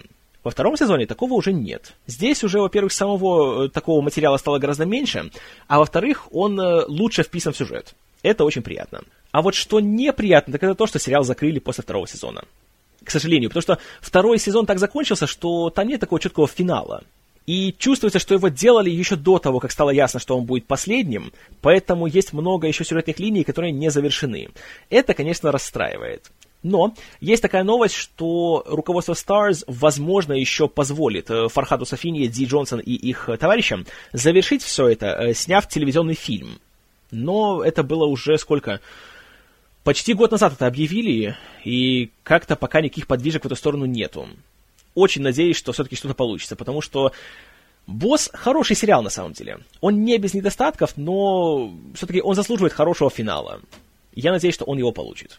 И сериал «Босс» от Stars я рекомендую. Оба сезона. А если вам понравится, посмотрите тогда еще сериал «Прослушка» от Дэвида Саймона. Там, в принципе, те же темы, только более широкий охват. Там исследуются все уровни властей, начиная от правоохранительных органов, заканчивая органами образования. И, конечно, рисуется картина очень нелицеприятная, но интересная. И всегда дающая пищу для размышления. А вот сериал, который не дает пищу для размышления, но также довольно интересен. «Уилл и Грейс». Комедийный сериал конца 90-х, который в свое время собирал огромнейшую аудиторию и получил тонну Эмми, который, правда, у нас никому не почти не известен, и я тоже как-то его проходил все время мимо. В этом году я все-таки решил, что пора бы все-таки взяться за него. И взялся. Пока посмотрел три сезона из восьми. А, сериал рассказывает о э, двух титульных персонажах, которые являются закадычными друзьями, но что добавляет колорита их дружбе, это то, что Уилл является гомосексуалистом. Поэтому классической э, схемы, что так будут они вместе или не будут, в этом сериале нет. Что очень радует и смотрится очень свежо. И в целом сериал э, не столько о гомосексуализме, как можно подумать, судя по синопсису, сколько просто о жизни в Нью-Йорке и, как это всегда бывает во всех этих нью-йоркских ситкомах, о взаимоотношениях, о э, поисках своего спутника, о том, как справиться со всякими ежедневными раздражителями, о дружбе и так далее, и так далее. сериал с закадровым смехом. Но это тот редкий случай, когда этот закадровый смех не раздражает. Также тут очень хорошие актеры. Э, главная пара Эрик Маккормак и э, Дебра Мейсинг чертовски хороши вместе. Особенно интересно то, что Маккормак в жизни является, по официальным данным, гетеросексуалом. Но при этом его исполнение гомосексуального героя никогда не скатывается к стереотипам. И он всегда смотрится как интересный, полноценный, живой персонаж. Это тоже большая заслуга. На втором плане также есть два уже более чисто комичных персонажа. Их играют Меган Мулали и Шон Хейз. Они уже более стереотипны, да. Но удивительно то, что при всей своей стереотипности они также смешат. Хотя, конечно, часто они раздражают, особенно Хейз.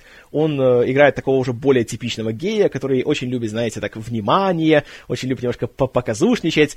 И поначалу, конечно, он слишком это делает, перегибает. Но чем дальше, то тем больше и он становится более интересным и более многогранным героем. А сюжеты типичные для ситкомов, особенно 90-х, с тем лишь отличием, что в некоторых сериях оба главных героя пытаются заполучить себе какого-то симпатичного молодого человека. Шутки в целом хорошие, остроумные, сценарии грамотные, избегают самых предсказуемых, самых банальных вещей, и в целом очень хорошие диалоги, много игры слов, что, опять же, не переводимо, к сожалению, но мне нравится. Приятная программа. Я посмотрел три сезона, посмотрю и остальные пять. Также радует периодические появления всяких э, больших киношных людей, вроде того, как уже появлялись э, Сидни Поллок, Вуди Харрельсон, Вероника Картрайт и певица Шер. А в будущем, насколько я знаю, появятся еще Бобби Канавали, Мэтт Деймон, Алек Болдуин, Кевин Бейкон, Нил Патрик Харрис, так что должно быть еще интересно. Поэтому, если вам хочется хороший ситком из 90-х, и если вы уже допересматривали сериал «Друзья» по 15 раз, то посмотрите «Уилла и Грейс». Я думаю, будет неплохая замена. А вот следующую драму, если так ее можно назвать, лучше вообще не смотреть и избегать всеми силами. «Настоящая кровь» True Blood от HBO. Уже прошел пятый сезон сериала, а шестой начнется буквально на днях, вот уже даже завтра, 16 июня. И сериал стал полнейшим балаганом в пятом сезоне. Я еще как-то держался, как-то еще давал ему шанс, благо, что все-таки он э, красиво снят, и он такой, знаете, кровавый, в меру развратный. Тут есть очень хорошая актриса Дебра Энн Уолл, которая мне чертовски нравится. И в пятом сезоне я думал, что, о, тут появились такие люди, как Кристофер Мелони и Питер Мэнса в роли древних крутых вампиров. Я думал, что это же будет интересно, правда? Неправда. Не стало интересно. И Мелони, и Мэнса были растрачены совершенно впустую. К счастью, вернулся старый злодей, который играет Деннис О'Хейр, но вернулся он ненадолго и стал какой-то он менее злодейский, чем он был раньше. Потерялся у сериала его острый черный юмор, потерялась вся эта его искра, которая у него была, и стал просто какой-то он вымученный, почти стерильный. Даже того самого пресловутого HBO разврата здесь уже почти-то и нету. Поэтому даже смотрите, как такой, знаете, трэшевую такую э, пошловатую, э, кровавую псевдодраму, даже так его не получается смотреть. И, кроме того, Алан Болл, автор идеи сериала, ушел из него на середине, по-моему, пятого сезона, но при этом он успел написать финальный сценарий сезона, который так заканчивается, что хо-хо, удачи тому, кто, кому придется это все разгребать. А этим кем-то стал сценарист Марк Хьюдис, который, правда, недолго продержался, и еще до того, как э, шестой сезон попадет в эфир, его уже сменили. И вторую половину сезона делал кто-то другой. Правда, сейчас уже не вспомню, кто. Ну, это и не важно. Сериал получился бестолковым от начала и до конца. И даже герои, которые раньше нравились, вроде э, Александра Скарсгарда, стали какими-то уже неинтересными. И кроме того, в начале сезона авторы допустили самую большую ошибку, которую только можно сделать на телевидении. В четвертом сезоне убили одну героиню, которая неимоверно раздражала, а в пятом сезоне ее оживляют. Не надо так делать. Если кого-то ты уже убил, то пусть он будет убитым. Не надо его воскрешать. Но, тем не менее, рейтинги у сериала все еще высокие, насколько я знаю, поэтому будет шестой сезон. Чувствую, что будет еще и седьмой. И я все еще буду смотреть, будучи страшным мазохистом, но не рекомендую его никому. Первый сезон посмотреть можно, а вот дальше, наверное, лучше вам остановиться. А вот комедийный сериал, который я рекомендую однозначно, и который для меня сейчас является, наверное, лучшей комедией в эфире. «Парки и зоны отдыха». Сериал от Грега Дэниелса и Майка Шура, которые работали над американской версией «Офиса» и которые запустили «Парки и зоны отдыха» пять лет назад. Первый сезон, правда, получился довольно-таки скомканным и не особенно смешным, в первую очередь потому, что Здесь, несмотря на смену места действия и всех э, актеров, все равно это казалось как офис. И главная героиня, которая играет Эйми Поулер, зовут ее Лесли Ноуп, выглядела просто как женская версия Майкла Скотта из офиса. Из-за чего смотришь и думаешь, зачем мне женская версия Майкла Скотта, если есть мужская? К счастью, авторы прислушались к критике, и во втором сезоне сериал стал гораздо лучше. Главная героиня стала меньшей дурочкой и просто более наивным человеком, и из-за ее наивности начинаются всякие проблемы, а также больше внимания стали получать герои второго плана, которые все как один молодцы. Это Азиз Ансари, Обри Плаза, Крис Прэтт, Рашида Джонс и, наверное, один из лучших персонажей на телевидении в истории телевидения, Ник Оферман – в роли начальника отдела по управлению парками и зонами отдыха города Пони, штат Индиана, Рон Свонсон. Рон Свонсон — человек, который, хотя занимает руководящую должность, терпеть не может любое руководство, поэтому всеми силами ему препятствует. Также он занимается резьбой по дереву, он любит мясо и не любит идиотов. И Оферман в этом сериале, он просто бог. И каким образом ему даже не дали номинации на Эмми за пять сезонов, это гигантская несправедливость но он просто... Уже ради него стоит посмотреть. Но не только ради него. Парки и зоны отдыха — это тот случай, когда абсолютно каждый из главных героев интересен и смешон. Как их не стыкуют друг с другом. И бывают серии, когда просто авторы используют разные комбинации разных героев, и получается практически всегда великолепно. И они находят ту тонкую грань между тем, что было смешно, чтобы было, знаете, так по-доброму, было так красиво и тепло, но чтобы не было слащаво и сопливо. Поэтому есть серии, когда с одной стороны трогает до слез, а с другой стороны смешит до слез. И эти переходы получаются очень плавными и очень естественными. И также среди актеров в конце второго сезона появляются Адам Скотт и Роб Лоу. И Роб Лоу в этом сериале просто комедийный гений. Раньше как-то я не особо от него был в восторге, но здесь он просто, он шикарен. И Адам Скотт. Адама Скотта тоже как-то я раньше обычно игнорировал, но здесь он для меня засиял по-новому. Также в гостевых появлениях постоянно появляются всякие э, смешные люди, типа э, Луиса Сикея или Энди Сейнберга, или, или та же Меган Мулали, которая, кстати, является супругой Ника Офермана. И всегда получается смешно. Поэтому парки и зоны отдыха для меня это, это великолепно. Это сериал, который я смотрю всегда с гигантским удовольствием. И несмотря на низкие рейтинги, слава богу, его продлили на шестой сезон, которого я не могу дождаться. И, конечно же, парки и зоны отдыха я горячо рекомендую. Главное только, как и в случае с американской версией «Офиса», перетерпеть первый сезон, который из шести серий. Он получился, откровенно говоря, посредственным. Но дальше, дальше только лучше. А вот сериал, который трудно определить, то ли это комедия, то ли драма. И во втором сезоне скорее все-таки ближе ко второму. Girls от HBO. Раньше назывался «Девочки», теперь называется «Девчонки». Ну и ладно очень трудно описывать, о чем сериал, потому что, по сути, он ни о чем. Он э, все еще рассказывает о четырех э, жительницах города Нью-Йорка, которые живут очень пустой жизнью и, по сути, мечтают о всяком там величии, о всяких достижениях, но при этом абсолютно ничего не делают, чтобы этого всего достичь. И в этом как бы и суть сериала. Это, такой голос сегодняшнего поколения людей, которые э, всего хотят, но не хотят ничего для этого делать. И в этом плане он очень хорош, и, как и часто бывает у подобных вещей от HBO, главные герои далеко не симпатичные, и по большей части они являются очень-очень очень неприятными людьми. Но, в отличие от многих сериалов от HBO, по крайней мере, за последние лет так пять, э, героини Girls в целом довольно интересные. И актрисы очень-очень хорошо их исполняют. Особенно мне все еще нравится прекрасная девушка Элисон Уильямс, которую после этого сериала хочется видеть в каждом фильме и сериале на свете, потому что она вот настолько просто, она прекрасна. Хотя героиня у нее просто ужасающая.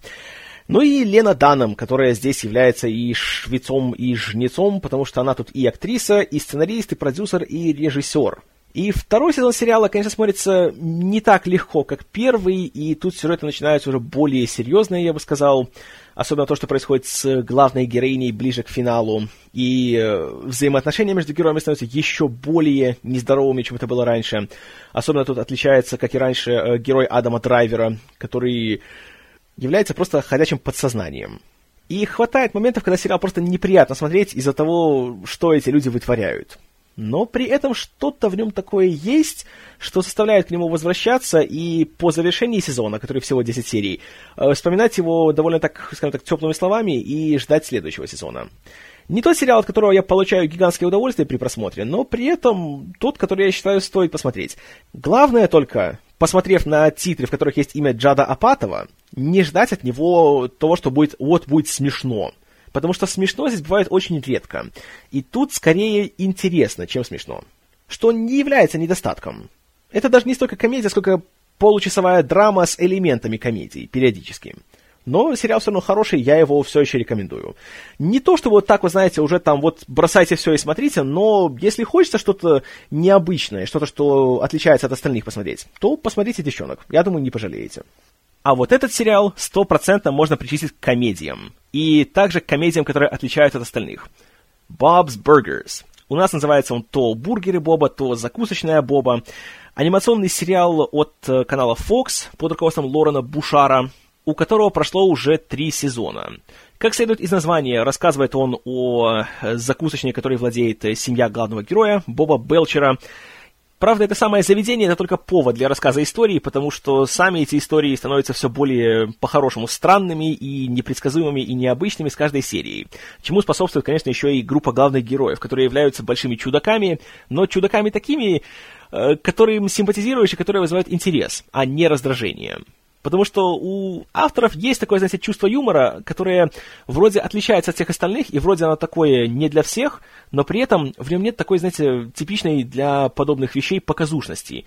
И нет чувства, что они делают что-то необычное, только лишь бы быть необычными. И из-за этого сериал, получается, есть не всегда смешным, то, по крайней мере, всегда интересным.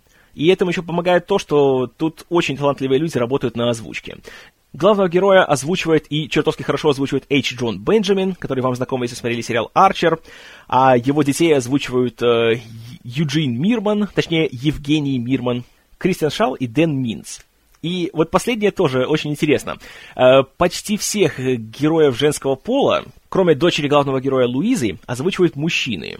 Что на первый взгляд кажется глупой и притянутой за уши идеей, но приятно то, что не в этом заключается шутка – и то, что озвучивает мужчина, это просто, ну, просто факт. Мужчины говорят женскими голосами, вот и все. И авторы, вопреки ожиданиям, не делают из этого повод для насмешек. И вместо этого придумывают другие, совершенно неожиданные поводы для того, чтобы посмеяться. Сериал анимационный, нарисован очень грубо, настолько, что даже Саут Парк начинает выглядеть как Симпсоны по сравнению с ним. Но, как это часто бывает, грубость анимации только прибавляет ему шарма. Я не могу сказать, что это сериал, который понравится всем и каждому, но у него есть какое-то такое большое внутреннее обаяние, которое позволяет к нему оттаять и не обращать внимания на порой уж слишком чудаковатые некоторые сюжетные повороты. И к третьему сезону я, скажу честно, я на него подсел. И теперь я тоже считаю дни, когда начнется четвертый сезон. Потому что он, он, с одной стороны, очень смешной, в нем хватает цинизма и такого немножко злобного юмора, но при этом есть у него какое-то такое вот сердце внутри, из-за которого всегда испытываешь симпатии к героям. Даже когда они, казалось бы, ведут себя довольно так черство и нагло, и грубо, но это всегда смешит и всегда заставляет э, тебя ждать следующей серии. А это, я вам скажу, очень даже немалое достижение. Поэтому бургеры Боба или закусочные Боба я также очень рекомендую. Тем более, что хороших комедийных анимационных сериалов сейчас крайне мало. Так что да. Ну а теперь мы подходим к еще одному сериалу, за который меня почему-то некоторые уже четвертовали, а некоторые еще собираются. Сериал под названием The Newsroom. У нас называется он «Новости». Также от HBO, за авторством Аарона Соркина, которого не нужно никому представлять, с Джеффом Дэниелсом в главной роли. Рассказывает он о кабельном канале и, в частности, о его новостном подразделении и о его ведущем по имени Уилл Маковой, который был большой звездой, который всегда славился тем, что он не имел никаких больших политических, скажем так, э, э, взглядов, и он всегда был очень нейтральным и не причислял себя ни к одной из партий. Но в определенный момент он решает, что пошло на все лесом, и я буду всем говорить все, что у меня на уме, независимо от того, как это грубо или неприятно может прозвучать. Начинается все с большого обличительного монолога о том, что сейчас на сегодняшний день у Америки большие-пребольшие проблемы как в плане политики, так в плане экономики, так и в плане образования, после чего он приходит на свой родной канал и там решает, понимаете ли, все встряхнуть и сделать новую программу о новостях, которая будет не просто говорить новости, но еще и просвещать зрителя. И вроде бы все это хорошо. Вроде хорошая задумка и интересное начало, тот самый пафосный монолог, очень, знаете, эффектный получился и очень хороший. Но проблема в том, что Аарон Соркин здесь совсем потерял чувство меры. И, видимо, то, что он получил себе Оскар за социальную сеть, только подтвердило ему то, что он не умеет ошибаться. К сожалению, умеет. И в этом сериале все лучшие стороны и все худшие стороны Аарона Соркина как сценариста и как руководителя видны очень и очень ярко. И, к сожалению, плохие стороны затмевают хорошие. Что хорошее? Он все еще умеет делать остроумные диалоги. Там, где люди говорят с пулеметной скоростью, перебивают друг друга, и есть определенный ритм, определенный эм, тип э, выражений, которые используются, это по большей части хорошо. Что нехорошо, так это то, что Соркин очень сильно навязывает всем свои политические взгляды, свои взгляды на технологии, взгляды на женщин и на все остальное. Ну, в то же время у него был сериал «Западное крыло», где он также всем показывал свои политические взгляды. Но там это все было гораздо более уравновешено. И, что самое важное, там все конфликты, которые происходили, они были вымышленными. Поэтому это позволяло как-то более, что ли, многогранно и объективно смотреть на различные ситуации. Здесь же Сразу же большая проблема в том, что события, которые освещают э, Маковой и его сотрудники, происходили в реальном мире. И начинается все в 2010 году с той самой большой трагедии, где по вине корпорации BP происходит страшная утечка нефти в Мексиканском заливе. Ну, я думаю, все помнят, что там происходило. И вот в чем проблема. Вместо того, чтобы реально показать, как работают журналисты, и какая это трудная профессия, но в то же время какая она важная, и как нужно работать и усердствовать, чтобы получать э, важную информацию, как важно доносить ее объективно и ничего не искажать, Соркин решает включить режим фантастики, где вдруг оказывается, что у одного из сотрудников офиса Маковоя, друг по университету, сейчас является членом Совета директоров BP благодаря чему они получают информацию, которую в этот момент, в, когда это все происходило, ну никто, ни один сотрудник, ни одного новостного агентства просто не мог получить, потому что это было невозможно. Но здесь они это получают, потому что у нас есть э, уже три года прошло с тех пор, и мы знаем, как все было на самом деле, поэтому можем переписать историю, оглядываясь обратно, все задним числом. И ладно еще это случилось. Но потом, когда они это делают, и у них получается сенсация, что они, понимаете ли, первыми выдают важную информацию, то еще Соркин не удерживается и заставляет своих героев нагло еще говорить, что вот видите, какие мы молодцы, а вот все остальные, понимаете ли, отстали, а мы их всех обставили, потому что мы такие крутые журналисты. Нет, ребята, не потому что вы крутые журналисты, а потому что ваш сценарист – жулик. И так практически каждый раз, когда берется какое-то важное событие из реального мира, у героев неожиданным образом оказываются волшебные связи с людьми, которые дают им всю нужную информацию. Как я и говорил, фантастика. Еще одна проблема – это персонажи. В частности, то, как Соркин обращается со своими персонажами женского пола. Наиболее яркий пример – это героиня Эмили Мортимер, которую нам приводят в пилоте, и нам говорят, что она профессионал в своем деле, она одна из лучших, что она два года провела в Афганистане, в горячей точке, что ей приходилось вести репортажи из зон боевых действий, она рисковала своей жизнью, она такая выносливая, она крутая, черт побери, она лучший журналист на свете. Она все умеет, она совсем справится, она ко всему адаптируется. Хорошо, и в первой серии она кажется именно такой. Думаю, что, черт побери, отлично, она профессионал, все круто. Начиная со второй серии, Эмили Мортимер систематично совершает самые идиотские ошибки, которые только можно совершить. Вплоть до того, что она в 2010 году, пусть да, она провела два года в Афганистане, но она не умеет даже пользоваться правильно электронной почтой.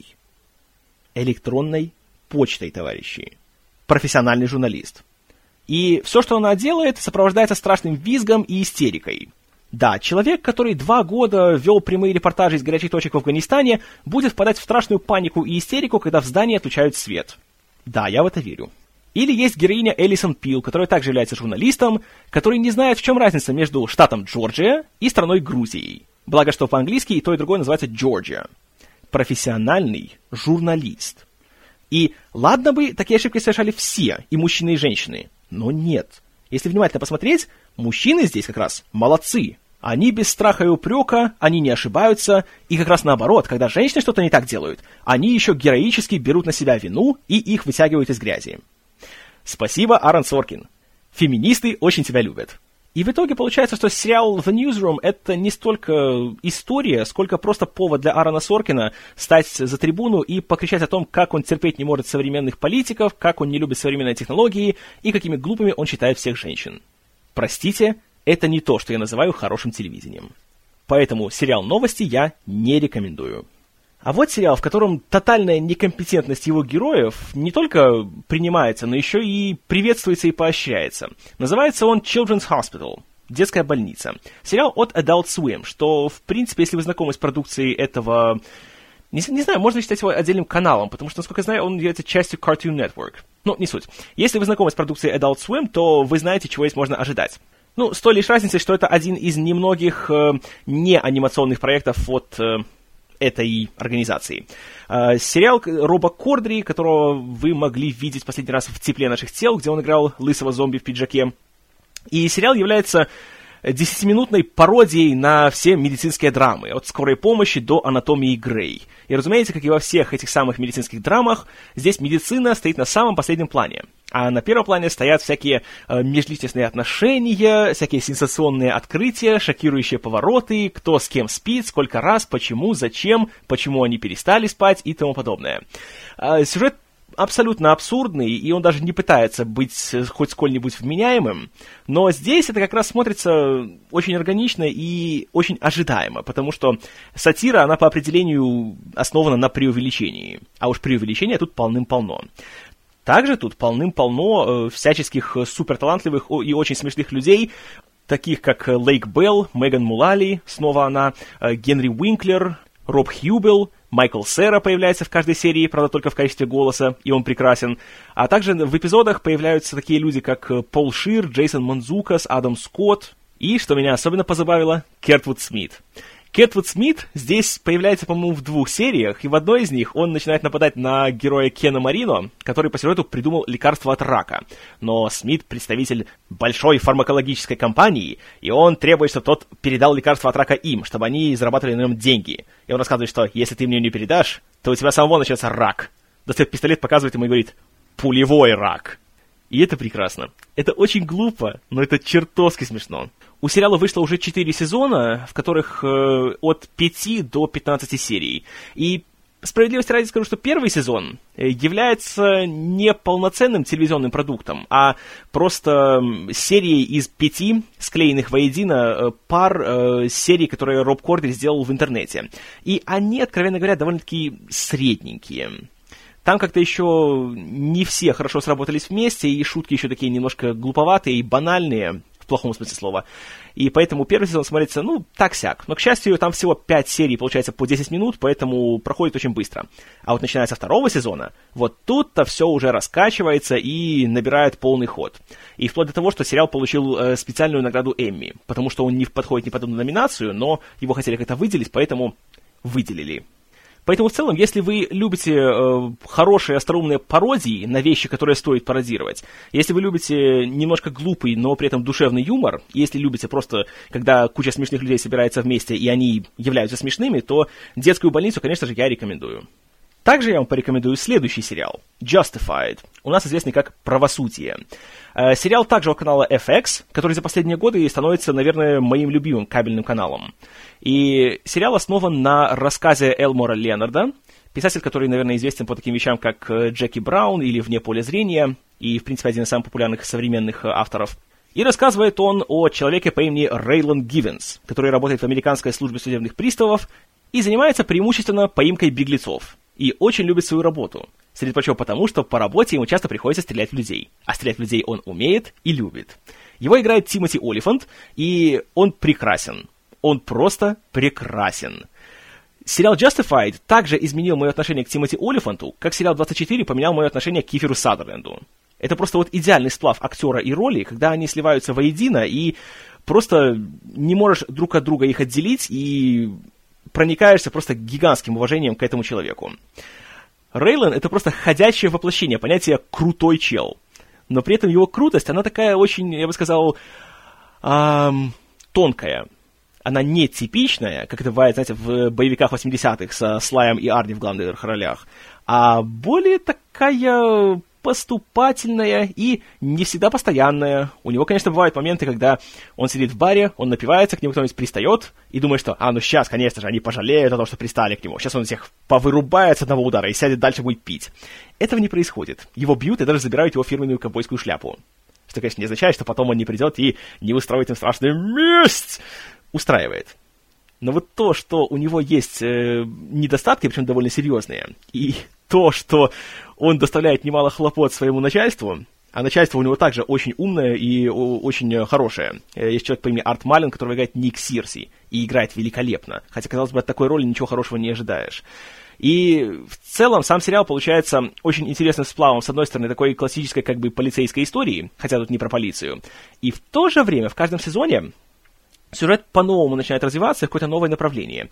Первый сезон он нам вводит наших героев, он рассказывает нам о службе судебных приставов, он показывает нам, кто такой Рейлон, кто такой его отец, кто э, его ближайшие коллеги, и мы узнаем немножко о его личной жизни, включая о том, что у него есть бывшая жена Уинона, которая теперь работает в местном суде, куда ему приходится часто приезжать, и у нее есть новый муж, и, конечно же, у Рейлона, как мы и сами догадываемся, есть еще какие-то непогасшие чувства к ней, и также мы исследуем очень необычное место, где происходят все события сериала. Потому что традиционно ведь подобные сериалы происходят где? В мегаполисах, знаете, там Нью-Йорк, Чикаго, Лос-Анджелес, все дела.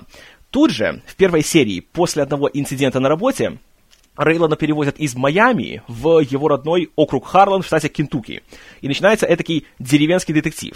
Потому что это захолустье, в котором э, живет мало людей, и в котором люди в целом не отличаются особой интеллигентностью и высоким уровнем образования, но при этом это, наоборот, придает какой-то такой большой шарм сериалу и какую-то уникальность. Он выделяется на фоне всех остальных.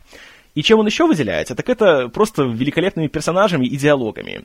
Э, кроме самого Рейлона, есть еще очень-очень-очень интересный герой, которого играет Уолтон Гоггинс. Зовут его Бойд Краудер, и он является местным криминальным авторитетом, у которого ранее были э, неонацистские склонности, а теперь он немножко их отложил, затем он переходит уже в более религиозную плоскость, но и из нее переходит еще в другие всякие направления, которые я не буду вам раскрывать. И когда Олифант и Гоггинс сходятся в одной сцене, это заглядение. Опять же, если вы скучаете по щиту, смотрите Justified обязательно, не пожалеете. И если вы просто любите хорошо рассказанные, классно снятые истории без всякой фантастики, без всякой мифологии, как это сейчас популярно делать, а просто с классными персонажами, которые занимаются интересными вещами, Justified — это сериал для вас. Кроме того, что меня еще очень радует, в отличие от подавляющего большинства э, сериалов о полиции или о каких-то спецслужбах, э, работники службы судебных приставов в правосудии – профессионалы своего дела. И они не допускают идиотских ошибок, как, например, работники CTU в 24. Потому что в 24 посмотришь, сколько раз к ним проникали всякие вражеские лазутчики, и как они смогли э, прямо под носом у начальства проворачивать свои темные дела, то думаешь – что это за спецслужба такая? Это кретины какие-то. Здесь ничего такого нету. И даже когда начинаются, казалось бы, уже заезженные до дыр сцены в стиле э, плохиш, скрываясь, берет в заложники э, какого-то дорогого человека нашему главному герою, представляет пистолет ему в голове и говорит «Уйди, иначе я прострелю ей голову!» то тут не начинается, знаете, опять э, тягание кота за хвост и «Нет, опусти пистолет, хорошо, я опущу свой пистолет, только отпусти ее» и так далее. Нет. Э, Рейланд в таких ситуациях, наоборот, говорит, что Сейчас я выстрелю тебе в голову, в часть, которая парализует твои мышечные рефлексы, и ты не успеешь выстрелить. На что плохиш отвечает что-то вроде «Ой, да знаю я все ваши штучки, ты просто...» И его фраза обрывается, потому что в этот момент Рейлон стреляет ему в лицо, и происходит все точно так, как он говорил. Ну и финальный момент, который очень-очень-очень радует, это шикарнейшие диалоги. От Элмора Ленарда, в принципе, этого стоит и ожидать, потому что он мастер всяких очень остроумных, очень таких хлестких выражений. Наверное, приведу одну сцену, которая для меня является просто квинтэссенцией как этого главного героя, так и всего этого сериала. В определенный момент в третьем сезоне Рейлон очень злится и идет э, допрашивать одного местного криминального авторитета. Он сначала его бьет, затем он бросает его на землю, а потом достает пулю из магазина своего пистолета и бросает на него. И говорит, запомни, следующая полетит быстрее. И это, товарищи, неимоверно круто. Автором идеи правосудия является Грэм Йост, который известен такими вещами, как сценарий к замечательному фильму «Скорость», а также он работал сценаристом и продюсером на мини-сериалах э, «Тихий океан» и «Братья по оружию», и оттуда же сюда пришло много людей, включая Джейкоба Питца и Нила Макдона. И Йост сам талантливый сценарист и набрал себе очень хорошую команду, которая идеально передают и стиль, и общий дух прозы Леонарда. Поэтому «Правосудие» я рекомендую всеми силами. Уже вышло 4 сезона сериала по 13 серий, и его продлили на пятый. Я сейчас нахожусь на середине четвертого и не могу нарадоваться. Великолепно. От сезона к сезону становится только интереснее. А вот сериал, который тоже становился все время интереснее и интереснее, но, увы, закончился всего лишь после двух сезонов. Party Down. у нас известный как «Мастера вечеринок». Редкий комедийный сериал от канала Stars. И у него аж четыре автора идеи. Роб Томас, Дэн Этридж, Джон Энбом и Пол Рад. Рассказывает он о группе людей, которая занимается обслуживанием всякого рода больших э, приемов и мероприятий от банкетов до поминок. Все происходит в Лос-Анджелесе, и это накладывает одну важную особенность, э, что все из этих работников являются людьми, которые стремятся как-то попасть в кинематограф. То ли они хотят быть актерами, то ли они являются стендап-комедиантами, и это просто для них способ как-то заработать себе на проживание, то кто-то пытается быть сценаристом и всячески ищет себе способ как бы найти кого-то очень важного и передать ему свой сценарий. А кто-то, как их начальник, которого играет Кен Марино, просто хочет сделать свой частный бизнес. И в итоге получается, во-первых, очень смешно, но не в типичном понимании смешно. Тут очень мало есть моментов, где э, есть какие-то, знаете, гэги или какие-то, ой, суперкомические ситуации. Тут весь юмор идет из персонажей и из того, к чему они либо стремятся, либо из их провалов, либо из их амбиций, либо просто из их отсутствия амбиций. И этих персонажей играют чертовски обаятельные люди, такие как Адам Скотт, Лизи Каплан, о, Лизи Каплан. Почему она не стала большой звездой, я не знаю. Мартин Старр, Райан Хэнсон, Джейн Линч и уже упомянутый Кен Марино. Э, также появляются некоторые более-менее знакомые лица, вроде Кристиан Белл или Кена Джонга, но знаменитостей, в принципе, тут довольно-таки немного. А вот чего здесь много, так это очень остроумных, очень интересных сценариев, которые одновременно и смешат, но если и не смешат, то, по крайней мере, вызывают всегда интерес. И Герои здесь очень симпатичные. Несмотря на то, что они все сплошь и рядом э, большие циники и неудачники, особенно э, герой Адама Скотта, который прославился тем, что он один раз снялся в одной рекламе пива, где у него была ключевая фраза, и больше, в принципе, ничего он не добился. И теперь он, э, по сути, ходит такой, знаете, потухший человек, и его безумно бесит, когда все подходят к нему и говорят, «Эй, ты тот чел из рекламы, а скажи свою фразу, а, скажи!» Но при этом он не выглядит, знаете, каким-то таким э, циничным чмырем, э, которого ненавидишь, а при этом он нормальный, совершенно здоровый человек, и который понимает, что слава и богатство это не все в этом мире, и как раз для него важнее просто спокойненько идти себе по своей жизни, и э, он даже заводит э, небольшой роман с героиней Лизи Каплан, которая с ним работает, и они получаются прелестной парой, а у нее как раз, она является стендап-комедиантом, и она старается как-то пробиться в большой кинематограф, и у нее это почти получается. И у сериала получается как-то вот э, идти по этой линии, которая, с одной стороны, делает его очень смешным, очень такой едкой сатирой на Голливуд. Тут особенно хорош э, Джей Кей Симмонс, который появляется в одной серии в роли очень злого, очень матершинного продюсера. А с другой стороны, делает ее такой хорошей, даже, я бы сказал, в чем-то трогательной человеческой драмой. И все это в течение одной получасовой серии. Очень, очень, очень хороший сериал, очень приятный, и очень обидно, что он продержался всего два сезона по 10 серий. Проходит он преступно быстро, и это один из тех сериалов, как, и, например, те же «Фрики и гики» или «Неопределившийся», когда жалеешь просто, что почему его так быстро закрыли? Он же так долго мог идти, и он бы мог стать таким большим хитом. Но, увы, люди просто его не смотрели.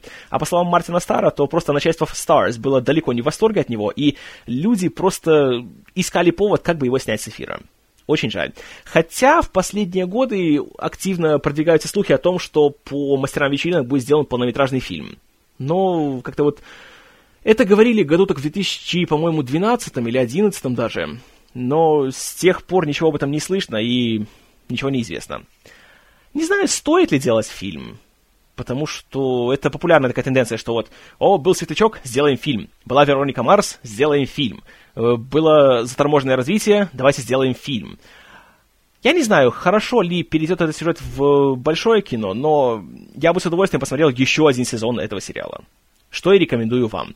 «Мастера вечеринок» однозначно, на мой взгляд, один из лучших сериалов, не только комедийных, а вообще любых, за последние 10 лет, и я его рекомендую от всей души. Далее у нас идет драма, которая меня, откровенно говоря, очень приятно удивила. Потому что как только объявили о том, что будет сниматься телевизионный приквел к легендарному психопату Альфреда Хичкока, который будет рассказывать о том, как Норман Бейтс дошел до такой жизни, до которой он дошел. И это будет делаться на канале A&E, у которого, в принципе, в плане оригинальных программ был только сериал э, э, чудовище или зверь, не помню, как у нас его обозвали, с покойным Патриком Суэйзи в главной роли, я подумал, что из этого не выйдет ничего хорошего. И это страшный кризис идей в Голливуде, и зачем порочить классику вот такими вот полупрожаренными, высосанными из пальца концепциями. Но как же я был приятно удивлен, когда сериал оказался не только неплохим, но еще и очень-очень хорошим.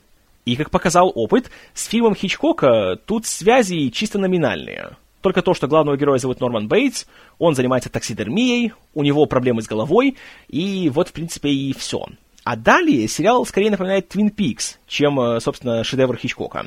Тот же маленький городок со странностями, те же очень колоритные и очень по-хорошему странные герои, и также здесь, э, как и в Twin Peaks, в тихом омуте вводятся всякие разные черти. Здесь авторами идеи выступили два очень хороших человека с телевидения. Карлтон Хьюз, который был половиной руководящего дуэта Дарлтон, который занимался Лостом, и Керри Эрин, которая работала на ранних сезонах «Огней ночной пятницы». И вместе они привнесли самые лучшие черты от своих двух сериалов в «Мотель Бейтсов», как называется э, новый проект.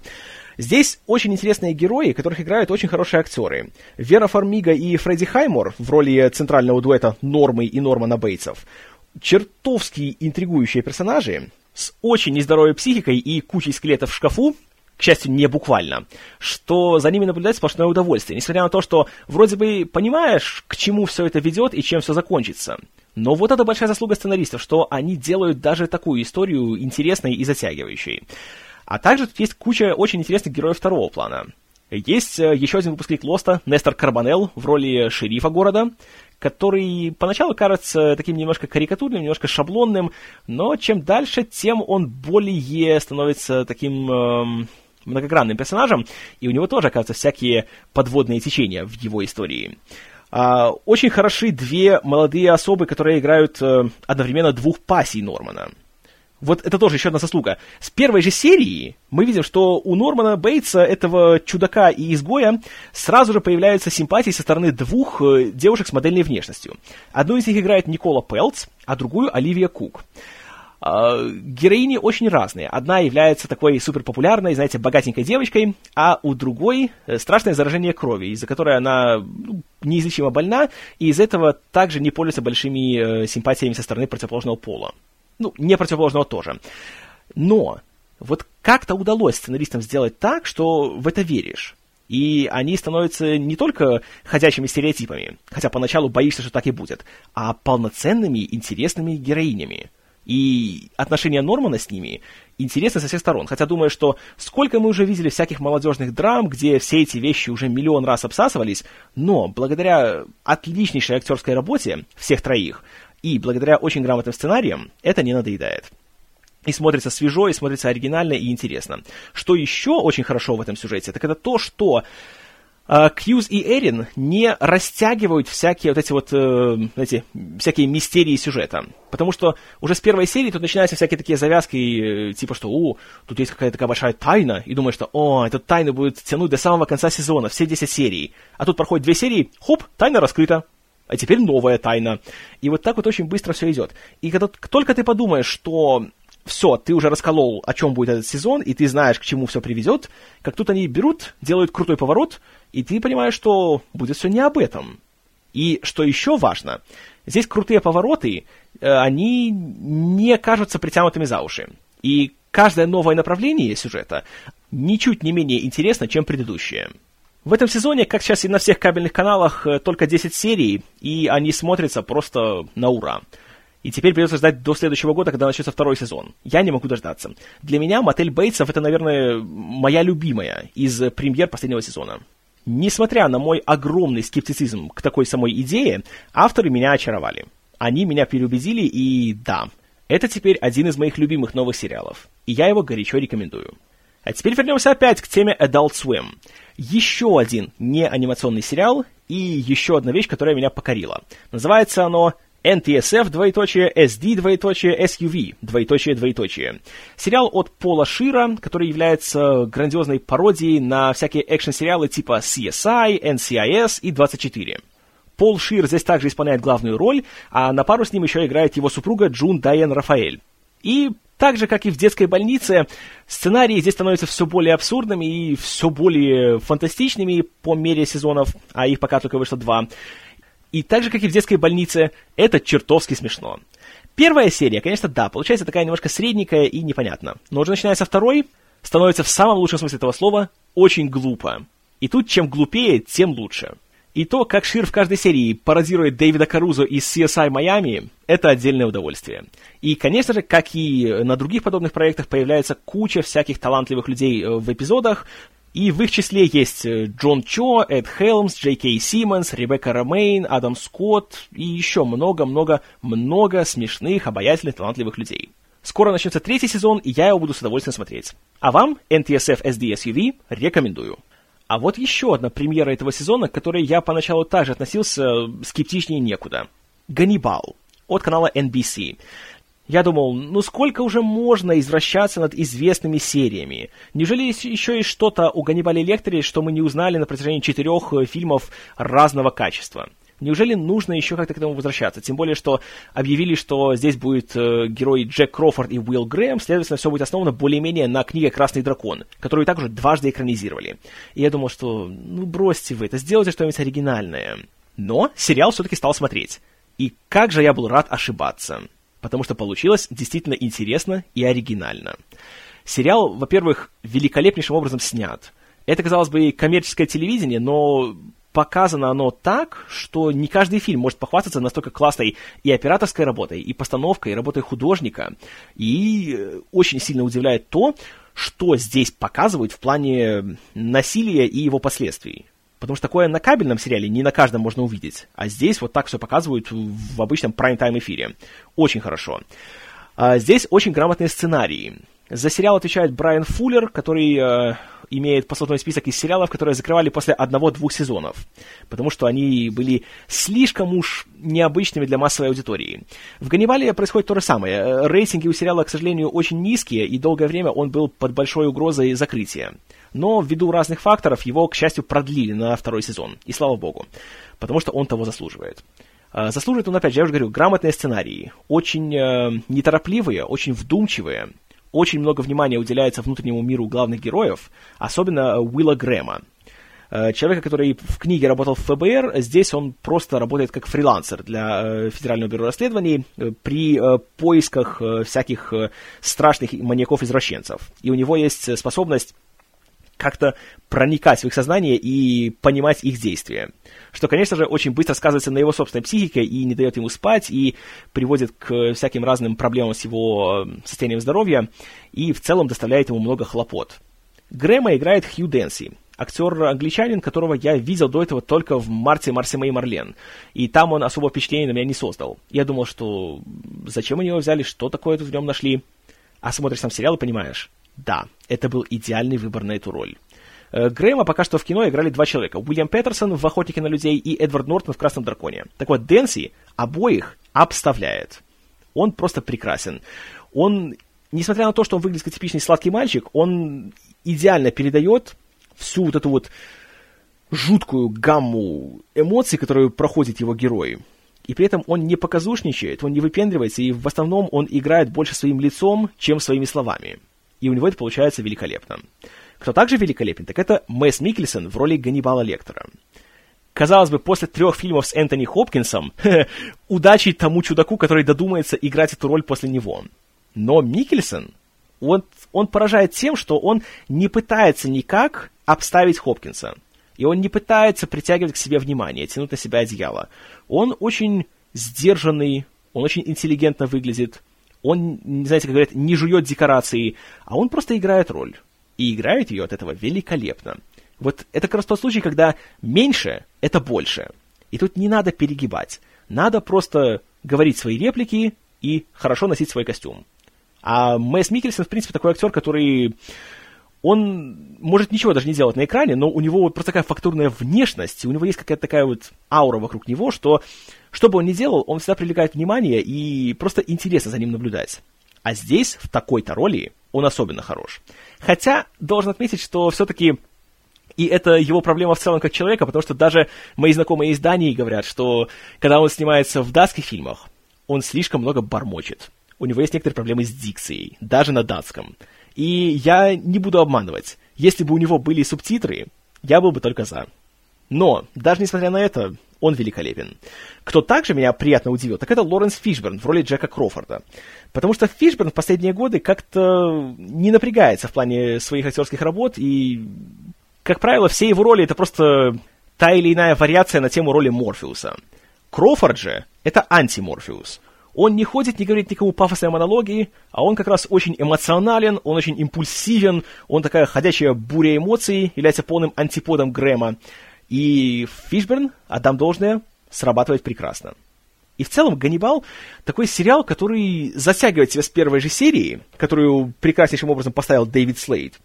И теперь хочется, чтобы Слейд после этого и «Пилота пробуждения», чтобы он снимал все детективные пилоты на телевидении, потому что он просто молодец. И, я уже говорил, сериал затягивает и не отпускает до самого конца. Вышло уже 12 серий, я пока посмотрел из них 9, и я вам скажу, что это сериал, который я представляю, что я буду много раз пересматривать, и каждый раз со все большим удовольствием. Потому что в нем есть вот что-то такое, что не улавливаешь с первого раза и, и чувствуешь это, и хочешь вернуться к нему. А это я могу сказать об очень малом количестве сериалов на сегодняшний день. И благодаря этому, и еще благодаря многим другим причинам, я очень рекомендую сериал «Ганнибал». Только сразу скажу, что сериал очень жуткий и как в плане визуальном, так и в плане своих идей. Поэтому, если вы, скажем так, не очень хорошо переносите страшное насилие, особенно такое очень графическое насилие, потому что тут есть такие кадры, от которых становится, знаете, так, даже мне, как человеку с немалым опытом просмотра ужасов, знаете, становится так немножко так не по себе. Поэтому учитывайте это. Но если вас это не смущает, то обязательно посмотрите, не пожалеете. А еще к вопросу о рекомендациях. Сериал «Лига». Снова комедия и снова от FX. Э, сериал, который создали супружеская пара Джефф Шейфер и Джеки Маркус Шейфер, рассказывает о четырех э, закадычных друзьях, которые являются членами одной и той же лиги по народной забаве, которая популярна в Америке, Австралии и частично Великобритании под названием Fantasy Football. Что такое фэнтези-футбол, я после четырех сезонов лиги до сих пор не могу понять и тем более объяснить. Но это что-то связано с созданием виртуальных футбольных команд, с обменом игроками и эм, попытками их менеджмента на основе того, что происходит в реальных футбольных лигах. Но это абсолютно не важно, потому что Спорт здесь используется только как э, предлог для всяких э, комедийных и по-хорошему унизительных ситуаций для главных героев. И знать что-либо о спорте, а тем более об американском футболе в частности, вам совершенно не необходимо. Я о спорте знаю только то, что я видел в фильмах и сериалах. И я смотрю лигу, я ухахатываю с нее очень смешная вещь. И юмор здесь относится к той э, самой породе неловкого юмора, когда смеешься над ситуациями, над которыми, на самом деле, если бы ты попал в них сам, то ты бы сгорел со стыда. Но здесь, когда видишь это на экране, и когда это исполняют такие классные актеры, как здесь есть, то есть это Ник Кролл, Пол Шир, Марк Дюплас и, э, вот забываю все время имя этого чертова чела, Стивен Ранацизи, по-моему, его зовут. В общем, очень смешные люди, и которых нет никакого, знаете, такого завышенного какого-то самомнения, которые не боятся унижаться перед экраном, и это становится очень-очень смешно. По общему духу и по методу съемки сериал очень близок к Сайнфельду и к «Умерь свой энтузиазм». Э, что неудивительно, потому что Джефф Шейфер был сценаристом на обоих этих сериалах. И от Ларри Дэвида он взял манеру писать здесь не столько сценарий, сколько просто планы сюжета. А затем уже позволять э, актерам в репетициях самостоятельно додумывать свои реплики и много импровизировать. Поэтому получается, что сериал наполовину симпровизирован, что дает ему чувство некой такой эм, живости, что ли, и спонтанности, и это срабатывает. Э, импровизация это очень э, такая сложная штука, и с ней нужно быть очень аккуратным и осторожным, потому что легко поддаться соблазну, дать актерам полную волю, и чтобы они делали все, что им захочется, и тогда это может быстро перерасти в любование собой, и что станет очень несмешно. Здесь же такого не происходит. Ну, конечно, тут есть первый сезон, который тоже длится 6 серий, и он, откровенно говоря, ну, средненький, как и в случае с парками и зонами отдыха, например. Но, но, начиная со второго сезона, становится уже все как надо. Уже все чувствуют себя уверенно, все герои уже введены, они уже друг с другом э, немножко так поработали, уже видно, кто с кем хорошо срабатывает, кто с кем не очень, и теперь уже сериал, что называется, идет на всех парах. Прошло уже 4 сезона, осенью начнется пятый, и, судя по всему, я думаю, что сериал будет еще долго идти, потому что он чертовски смешной. И особенно мне здесь нравится очень смешной человек Джейсон Манзукас, который появляется во втором сезоне, играет героя по имени Рафи, который также может быть описан как ходячее подсознание. Потому что то, что он здесь говорит, то, что он делает, как он выглядит. О, боги. Если бы он не был актером и комедиантом, он был бы серийным убийцей. А его герой, судя по всему, именно таковым когда-то и был. Или, по крайней мере, станет. но он прекрасен. Вот как раз такие вещи меня смешат просто безотказно. В общем, лигу я рекомендую всем и каждому, независимо от того, разбираетесь вы в спорте или нет, потому что это совершенно не важно. Так же, как можно смотреть медицинские сериалы, ничего не зная о медицине. То же самое и здесь. Очень-очень хорошо. Особенно, если вы уже посмотрели «Умерь свой энтузиазм» и скучаете по сериалу и ждете, когда уже Ларри Дэвид наконец не зайдет и сделает девятый сезон. А теперь перейдем от FX на HBO. «Подпольная империя». Грандиозная драма о сухом законе, 20-е, все дела. Вот недавно закончился третий сезон, ну как недавно, по-моему, в начале этого года. И что я вам скажу?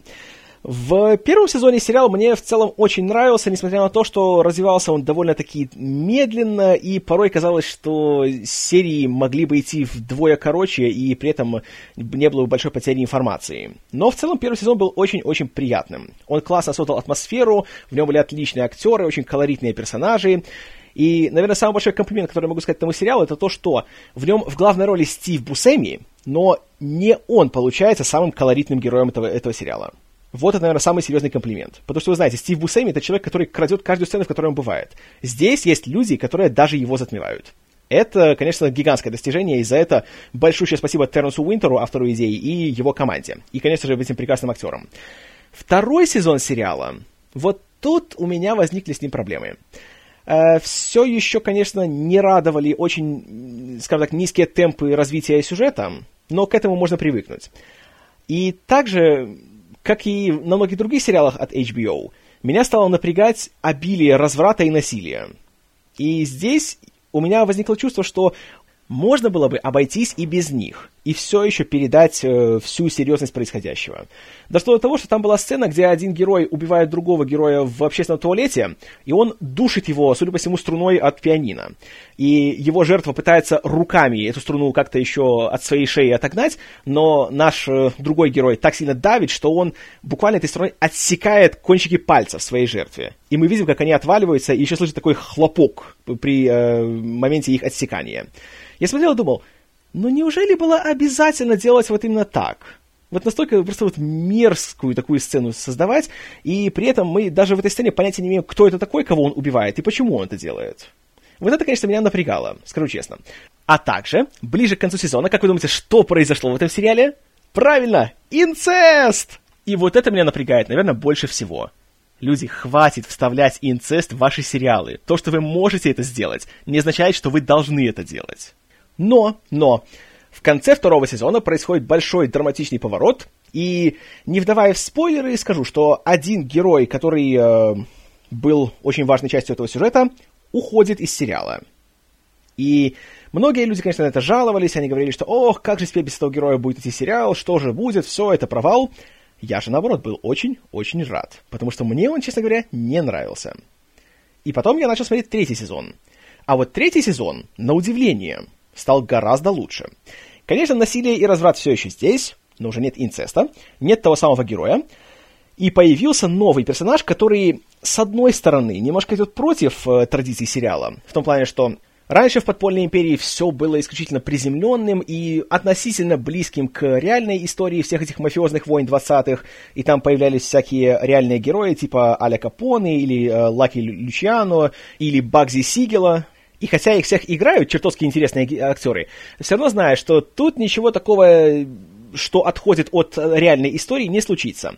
В третьем сезоне появляется новый герой, которого в реальности не было, по имени Джип Розетти, которого шикарнейшим образом сыграл Бобби Канавали.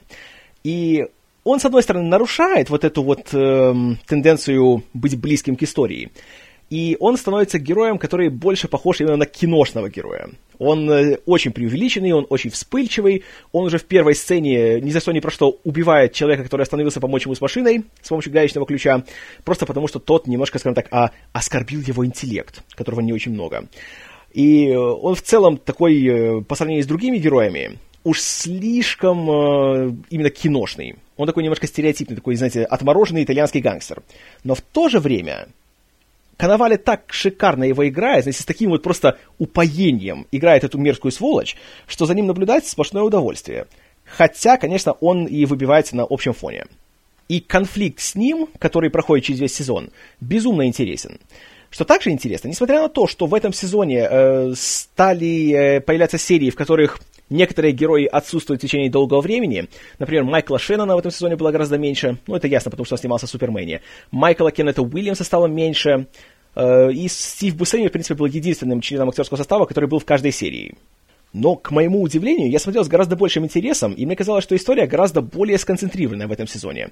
И в целом, все 12 серий я просмотрел с огромным удовольствием, и, как-то, знаете, вера в сериал вернулась. И теперь я жду четвертого сезона, который должен начаться уже в начале сентября. И особенно радует то, что, во-первых, там будут новые актеры, среди которых Джеффри Райт и Рон Ливингстон, что уже хорошо, а также будут новые сценаристы, среди которых есть Джордж Пеликанос, который был, э, скажем так, правой рукой Дэвида Саймона на прослушке, что уже прекрасный признак, а также, вот что особенно для меня интересно, Деннис Лихейн, который, в принципе, уже работал с HBO, также на прослушке он написал пару серий, а теперь он станет постоянным членом э, группы сценаристов «Подпольной империи». Вот это, конечно, вселяет в меня огроменный энтузиазм и оптимизм, и я буду смотреть и ждать с нетерпением. А вам я рекомендую «Подпольную империю». И есть даже вероятность, что второй сезон понравится вам больше, чем мне. Ну а теперь снова вернемся на канал FX. И еще один сериал, который трудно определить, является ли он комедией или драмой. Я скажу, что он является немножко тем, немножко тем. Называется он «Луи».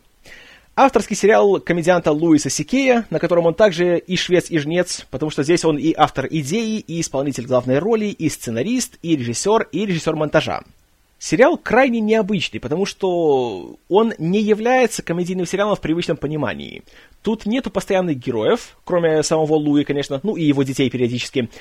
Тут нет каких-то, знаете, э, таких сюжетов, тут нету большой связи между сериями, и один сезон Луи, который из 13 серий, смотрится больше как собрание маленьких короткометражных фильмов, чем как сезон комедийного сериала.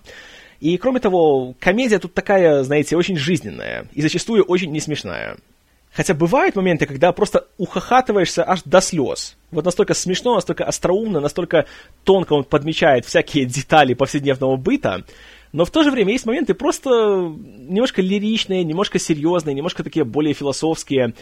И поразительно то, как он вроде практически в одиночку делает весь сериал, но насколько у него это получается интересно, и насколько профессионально он все это делает, хотя делается все очень дешево. И он специально так договорился с каналом FX, чтобы лучше пусть дадут ему минимум денег, но тогда он будет иметь полный контроль над своим детищем, чтобы никто ему ничего не диктовал и не заставлял его ничего менять или перемонтировать. И то, что получается, просто заглядение. Пока вышло три сезона по 13 серий, и, знаете, каждый одинаково прекрасен. Периодически появляются всякие разные его коллеги по цеху и более звездные люди, вроде Робина Уильямса, или Эф Мюррея Абрахама, или Джерри Сайнфельда, а в третьем сезоне вообще есть прекрасная трилогия серий, где э, Луи пытается получить пост ведущего главного э, вечернего ток-шоу, ну, одного из главных, э, The Late Show с Дэвидом Леттерманом. Потому что проходит слух, что Леттерман собирается уйти на пенсию, поэтому проводится прослушивание для потенциальных ведущих. И в этой серии, среди прочих, появляется Джерри Сайнфельд, который также пытается быть кандидатом, Крис Рок появляется. Вот Крис Рок здесь на редкость хорош. Он несколько раз появляется в эпизодах, и, черт побери, это, наверное, лучшее его появление, что я когда-либо видел. И, самое важное, появляется Дэвид Линч. Уже ради появления Дэвида Линча в Луи, я ничего не буду говорить о нем, это просто нужно видеть. Уже ради этого стоит посмотреть все предыдущие серии, чтобы до этого всего дойти. Я гарантирую, не будете разочарованы. Особенно, если вы любите творчество Линча, и посмотрите, как эти серии сняты, как они поданы, как они разыграны, то, гарантирую, удовольствие получите неимоверное. А, еще появляется Мелиса Лео. Ее появление. Это, конечно, да. Особенно если учесть, что она сделала это уже после получения Оскара. И вот в такой вот роли, ох, знаете, нельзя, конечно, не восхититься ее смелостью. Я еще могу долго рассказывать, потому что сериал настолько просто полон таких вот приинтереснейших фрагментов, что как-то даже, знаете, не имеет смысла об этом рассказывать, просто лучше посмотреть. Сериал уникален, и я скажу, что на сегодняшний день это один из лучших сериалов, которые есть в эфире. Не только комедийных. Потому что в нем есть все. Тут и драма, и комедия, и что хочешь. Напоминает немножко работы Вуди Аллена. Правда, чуть грубее сделано, чуть более так кустарно снято, но, черт побери, душевно. Очень, очень классно сделано. Луис Кей большой молодец.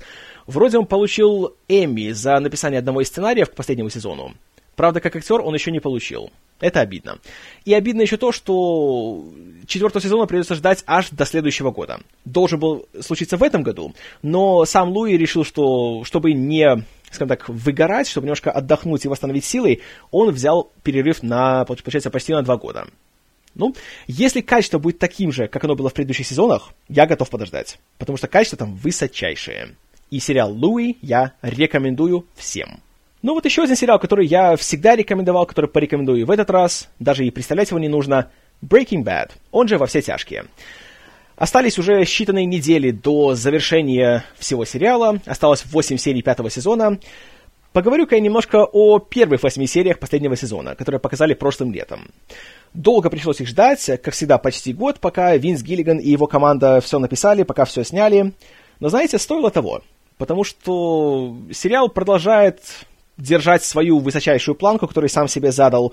И с каждой серией просто удивляешься, как у этих людей хватает такой фантазии. Особенно это интересно тем, что Гиллиган не имеет какого-то большого, знаете, многоступенчатого плана на тему того, куда он поведет сюжет. Как он сам говорит, э, он и его сценаристы работают как э, джазовая группа. Они импровизируют на ходу, и они выискивают что-то интересное, какого-то интересного персонажа или актера, или какую-то идею для сюжета, и потом ее развивают, и смотрят, как бы все это затем вывести, чтобы был какой-то цельный сюжет. И это прекрасно. Вот это, знаете, такой хороший аргумент тем людям, которые говорят, что «Ой, если сценарист придумает все на ходу, то будет плохой сериал». Нет, не будет. Если у сценариста есть голова на плечах, то будет во все тяжкие. Пятый сезон начинается очень хитро. Нам показывают сначала большой flash-forward. Э, мы видим, что произойдет с Уолтом Уайтом спустя, получается, год относительно начала пятого сезона. Он уже один, он уже бородатый, ему уже 52, и он покупает себе пулемет М60. Зачем, мы до сих пор не знаем, но хотим узнать. А потом мы видим, как э, продвигается его наркоимперия после того, как он устранил своего главного конкурента Гаса Фринга в четвертом сезоне. И мы видим, что далеко-то не все так просто. И начинаются всякие большие проблемы по добыче сырья для производства мета. И мы видим э, внутренние конфликты между ним, Джесси Пинкманом и Майком Эрмантраутом. И начинается большая драма. Также в этом сезоне появляется Джесси Племонс, которого я безумно люблю после «Огней ночной пятницы». И, ну, я думаю, все, кто смотрели, уже знают, что он делает в этом сезоне. И после этого, если вы смотрели «Огни ночной пятницы» и «Во все тяжкие», шуток про серийного убийцу Лэндри не избежать. Все остальные актеры, как всегда, великолепны. Я чувствую, что Брайан Крэнстон, Аарон Пол и, надеюсь, Джонатан Бэнкс, который играл Майка, будут, по крайней мере, номинированы на Эмми. А если они еще и выиграют, то я жаловаться ни в коем случае не буду. Очень хорош и Дин Норрис в этом сезоне который, к счастью, уже его персонаж Хэнк Шрейдер стал немножко оправляться от всех своих травм и от своей инвалидности, и он стал работать. От этого он перестал быть нытиком, который собирает камни, и стал снова большим профессионалом. И его сцены чертовски хороши. Особенно, конечно, его последняя сцена. Ну, вы эту сцену все видели, а если не видели, то я не буду ничего комментировать, чтобы ее не испортить. Но это великолепно. Наверное, единственная жалоба на этот сезон — это то, что в последней серии сериал немножко отходит от собственных принципов. Потому что раньше сюжет развивался очень поступательно и очень медленно. И бывало так, что одна серия занимает меньше, чем одни сутки.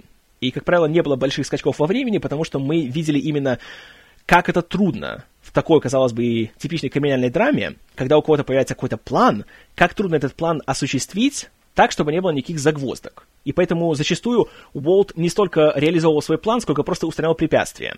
А в финальной серии получается так, что вот появился план, и несколько месяцев подряд мы просто видим нарезку сцен, когда он зарабатывает себе кучу денег, и никаких проблем, все круто, все идет гладко и плавно. Это, на мой взгляд, немножко, конечно, уход от традиций. Но в то же время мы в итоге получили ту самую финальную сцену. И уже ради нее все претензии можно убрать потому что, черт побери, как же интригует. И не могу дождаться, что все-таки будет в этих последних восьми сериях. Очень-очень хочется увидеть. И очень хочется верить, что финал получится достойным, и во все тяжкие спокойно могут войти в пантеон лучших сериалов всех времен. Я очень на это надеюсь. Но не будем загадывать, не будем, знаете, иметь слишком высоких ожиданий, просто давайте дождемся. А ждать осталось до начала августа, до 11 числа, когда начнутся последние серии. Ну а теперь, продолжая тенденцию Луи, появился в этом сезоне еще один сериал от другого широко известного комедианта. Называется он Мэрон. И его автор – комедиант и подкастер Марк Мэрон. Автор знаменитого подкаста WTF – в котором он берет приинтереснейшее интервью у всяких знаковых личностей. Э, сериал от канала IFC, который в этом году также начал выбираться в сферу оригинальных программ. Мэрон, в принципе, напоминает Луи, только здесь сам Мэрон немножко меньше принимает участие в креативном процессе. Он здесь только исполнитель главной роли, автор идей и исполнительный продюсер. Он режиссурой или монтажом здесь не занимается. Здесь есть другие люди, которым это поручает.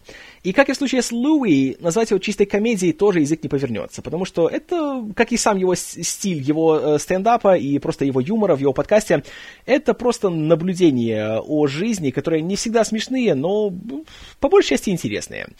Первый сезон в котором пока что было 7 серий, я пока посмотрел 6.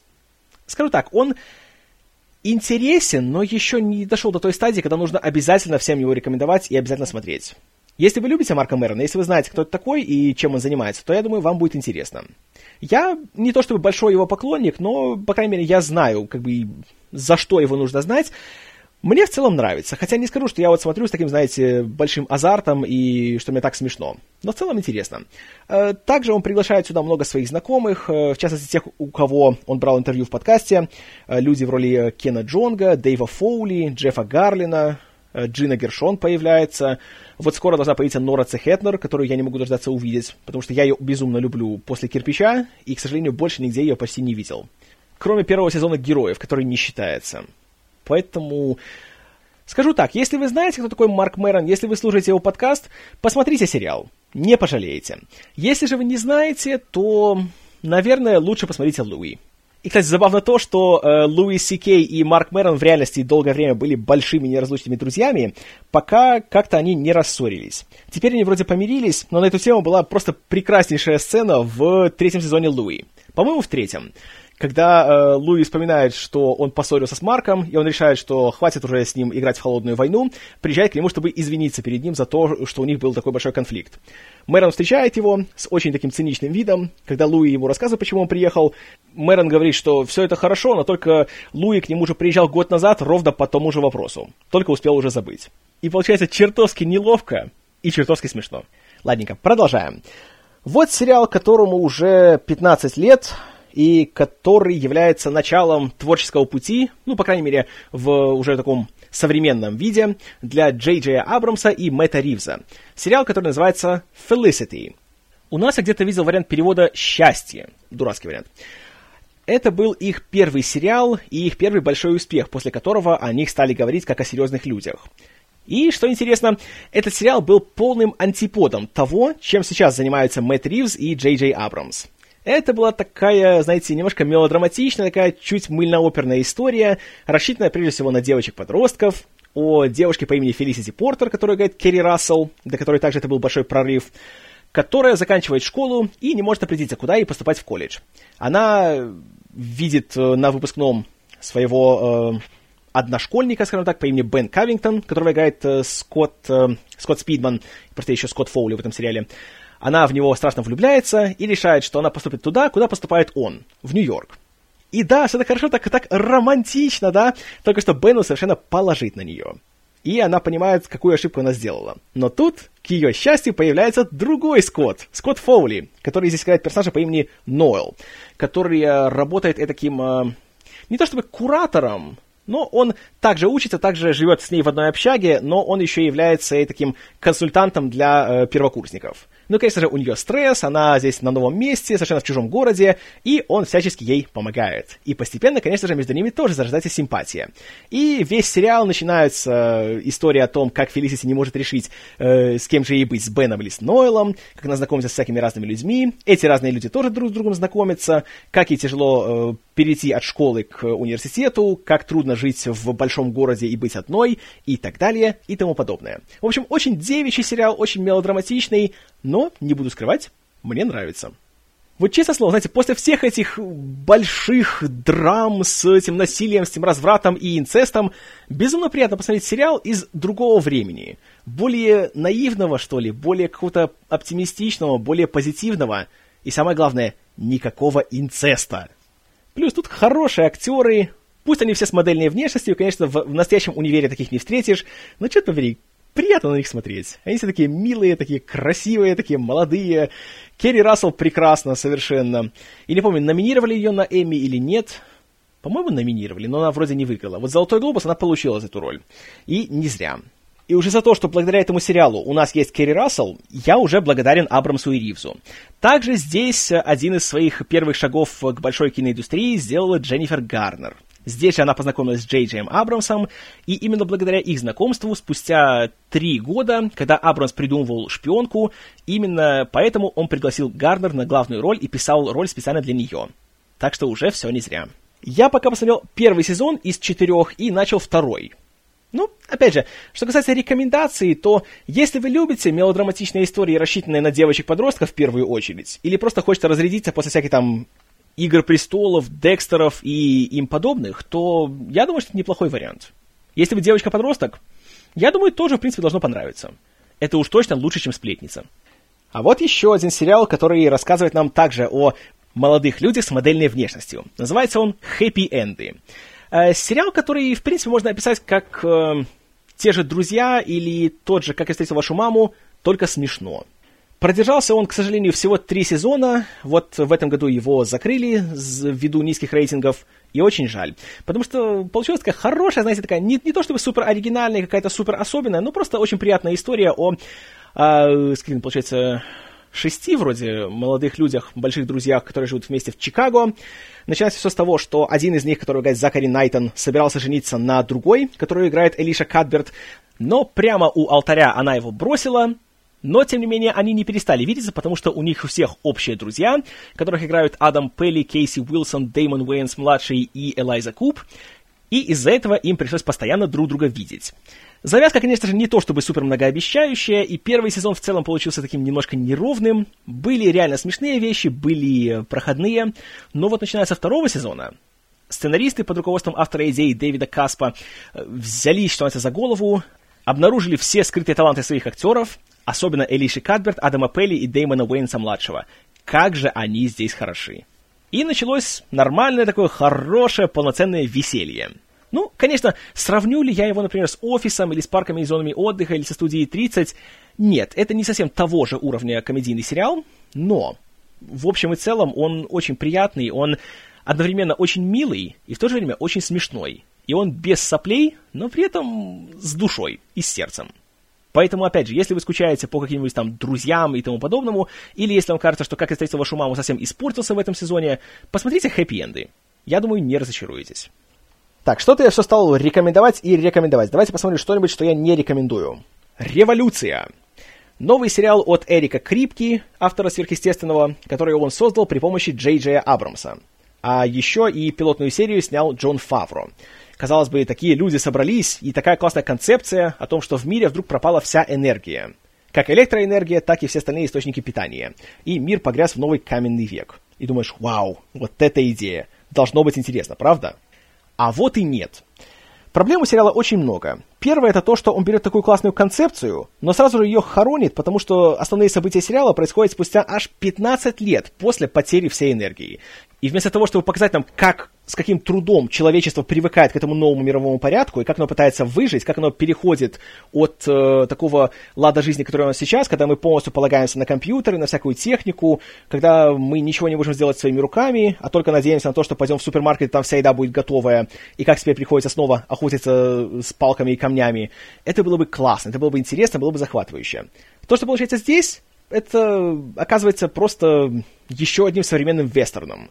И опять начинаются всякие большие мифологии, какие-то волшебные кулоны с USB-разъемами, э, и начинаются опять семейные драмы, э, опять начинается большая разлука между братьями и сестрами и так далее. Все было бы хорошо, все было бы терпимо, если бы были интересные персонажи. Но здесь нет интересных персонажей. Совершенно. Они ходячие шаблоны.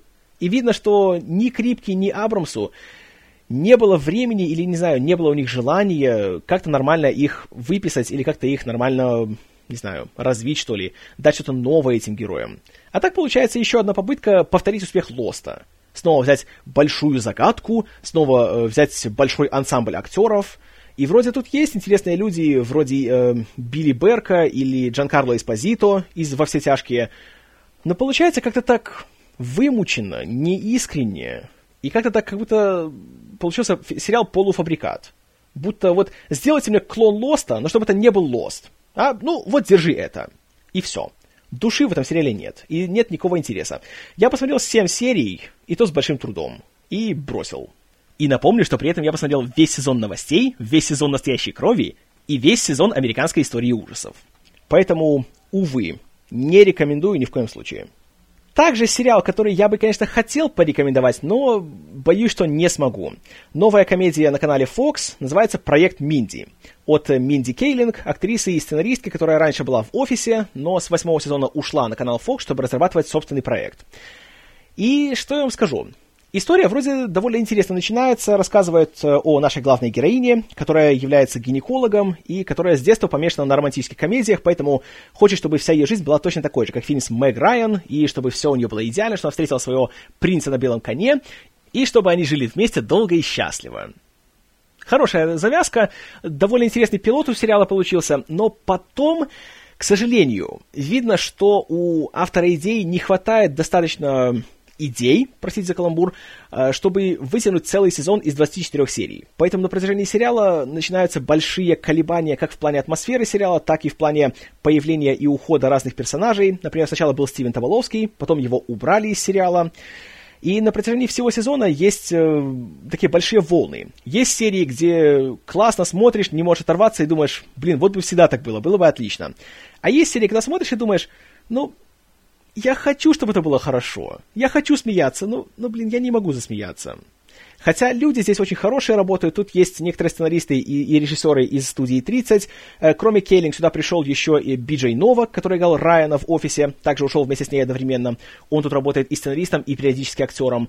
Э, появляются Билл Хейдер, Эд Хелмс. Э, на втором плане всегда появляются Крис Мессина, немножко был uh, Марк Дюплас. В общем, много хороших, смешных людей, и у них хорошие персонажи, и здесь uh, в целом... Вот приятно то, что симпатичные персонажи. Им uh, симпатизируешь, им сочувствуешь, за них, что называется, болеешь, как правило, но нет такого чувства, что авторы знают, куда они хотят все это вести. И есть такие намеки, что между Минди Кейлинг и Крисом Мессиной должна быть какая-то романтическая искра, и все время то сводят их, то в последний момент их разводят в сторону, то снова сведут, и в последний момент опять разведут их в сторону. Это, конечно, не радует. Но в общем и целом, есть достаточно хороших моментов, чтобы надеяться, что во втором сезоне Кейлинг и ее команда наконец найдут какую-то одну линию и будут ее развивать. Поэтому я пока не рекомендую сериал, но я оптимистично настроен. Я надеюсь, что второй сезон будет лучше, чем первый. Предпосылки для этого есть. Продолжаем тему FX и продолжаем тему Керри Рассел. Новый сериал в этом сезоне под названием «Американцы». Идея, которая на первый взгляд кажется навеянной успехом безумцев и тяжело среди своих. Э, история о двух засланных казачках из Советского Союза в 80-х. То есть, с одной стороны, воссоздание былой эпохи, а с другой стороны, игра в кошки-мышки между э, ЦРУ и хитрыми шпионами.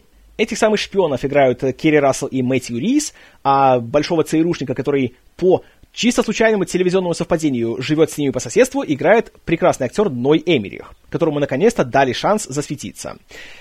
Автором идеи здесь выступил Джо Уайсберг, который недавно работал на сериале «Рухнувшие небеса», а также в качестве исполнительного продюсера ему помогает Грэм Йост из ранее упомянутого «Правосудия».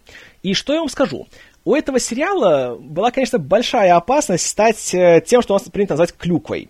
Потому что концентрироваться так на людях из Советского Союза и рассказывать много и о советской разведке, и показывать некоторые детали э, советской жизни. И кроме того, много нужно всем говорить по-русски, а мы знаем, как хорошо американские актеры могут говорить по-русски. Ну, в принципе, так же, как русские по-английски. Но, вот что удивительно. Люди, которые работают консультантами здесь, на мой взгляд, просто молодцы, потому что выглядит все крайне убедительно, очень правдоподобно. Даже когда кто-то говорит по-русски, явно брали людей, которые являются иммигрантами. И они, пусть у них есть небольшой такой английский немножко акцент, но он очень слабый.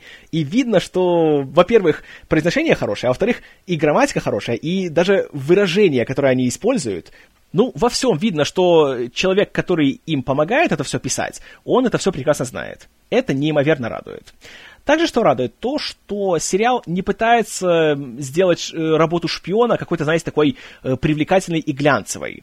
Тут намеков на Джеймса Бонда и даже на Джейсона Борна здесь нету. Здесь все очень мрачное, очень грязное, особенно в том, что касается необходимости спать с другими людьми для получения информации. И при том, что наши главные герои являются, по сути, просто коллегами по работе, но при этом для поддержания своей легенды они живут вместе, они изображают супружескую пару, и у них даже есть собственные дети.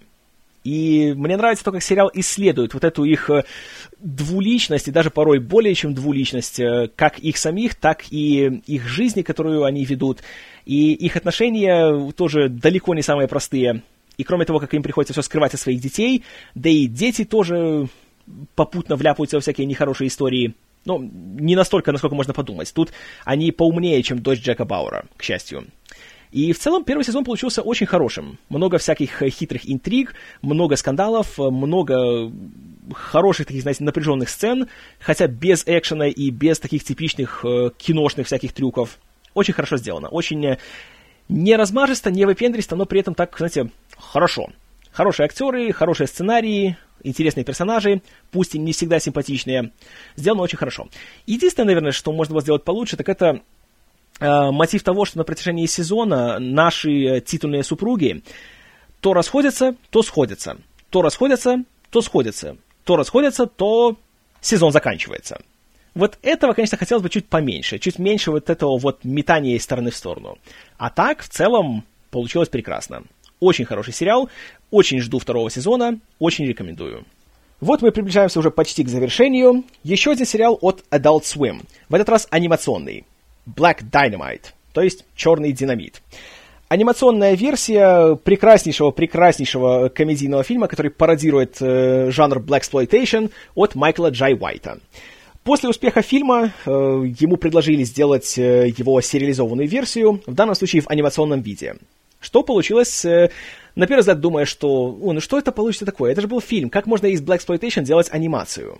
Легко не надо ограничиваться Black Exploitation. Здесь пародируют не только то же, что было в фильме, но еще и немножко всякие стандарты американского аниме. Ну и вместе с этим, конечно, еще появятся шутки, которые в кино ты особо не покажешь. Вроде того, как в первой серии главным злодеем оказывается маленький Майкл Джексон, который оказывается злым инопланетным захватчиком. А, в целом очень хорошо получилось. Если вам понравился фильм «Черный динамит», смотрите сериал обязательно.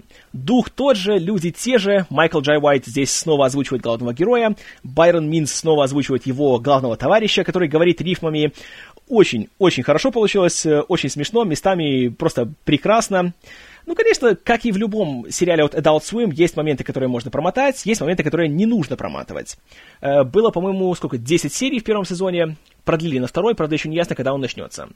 Э, советую. Хороший получился сериал, знаете, такой душевный. Но, конечно, если вы не знаете, кто такой черный динамит, лучше посмотрите сначала художественный фильм. А потом уже, если вам понравится, смотрите анимацию. А теперь отправимся в неожиданное место, канал CW, о котором я обычно ничего не говорю, как-то не обращая на него большое внимание, но здесь я сделал исключение. Сериал «Стрела».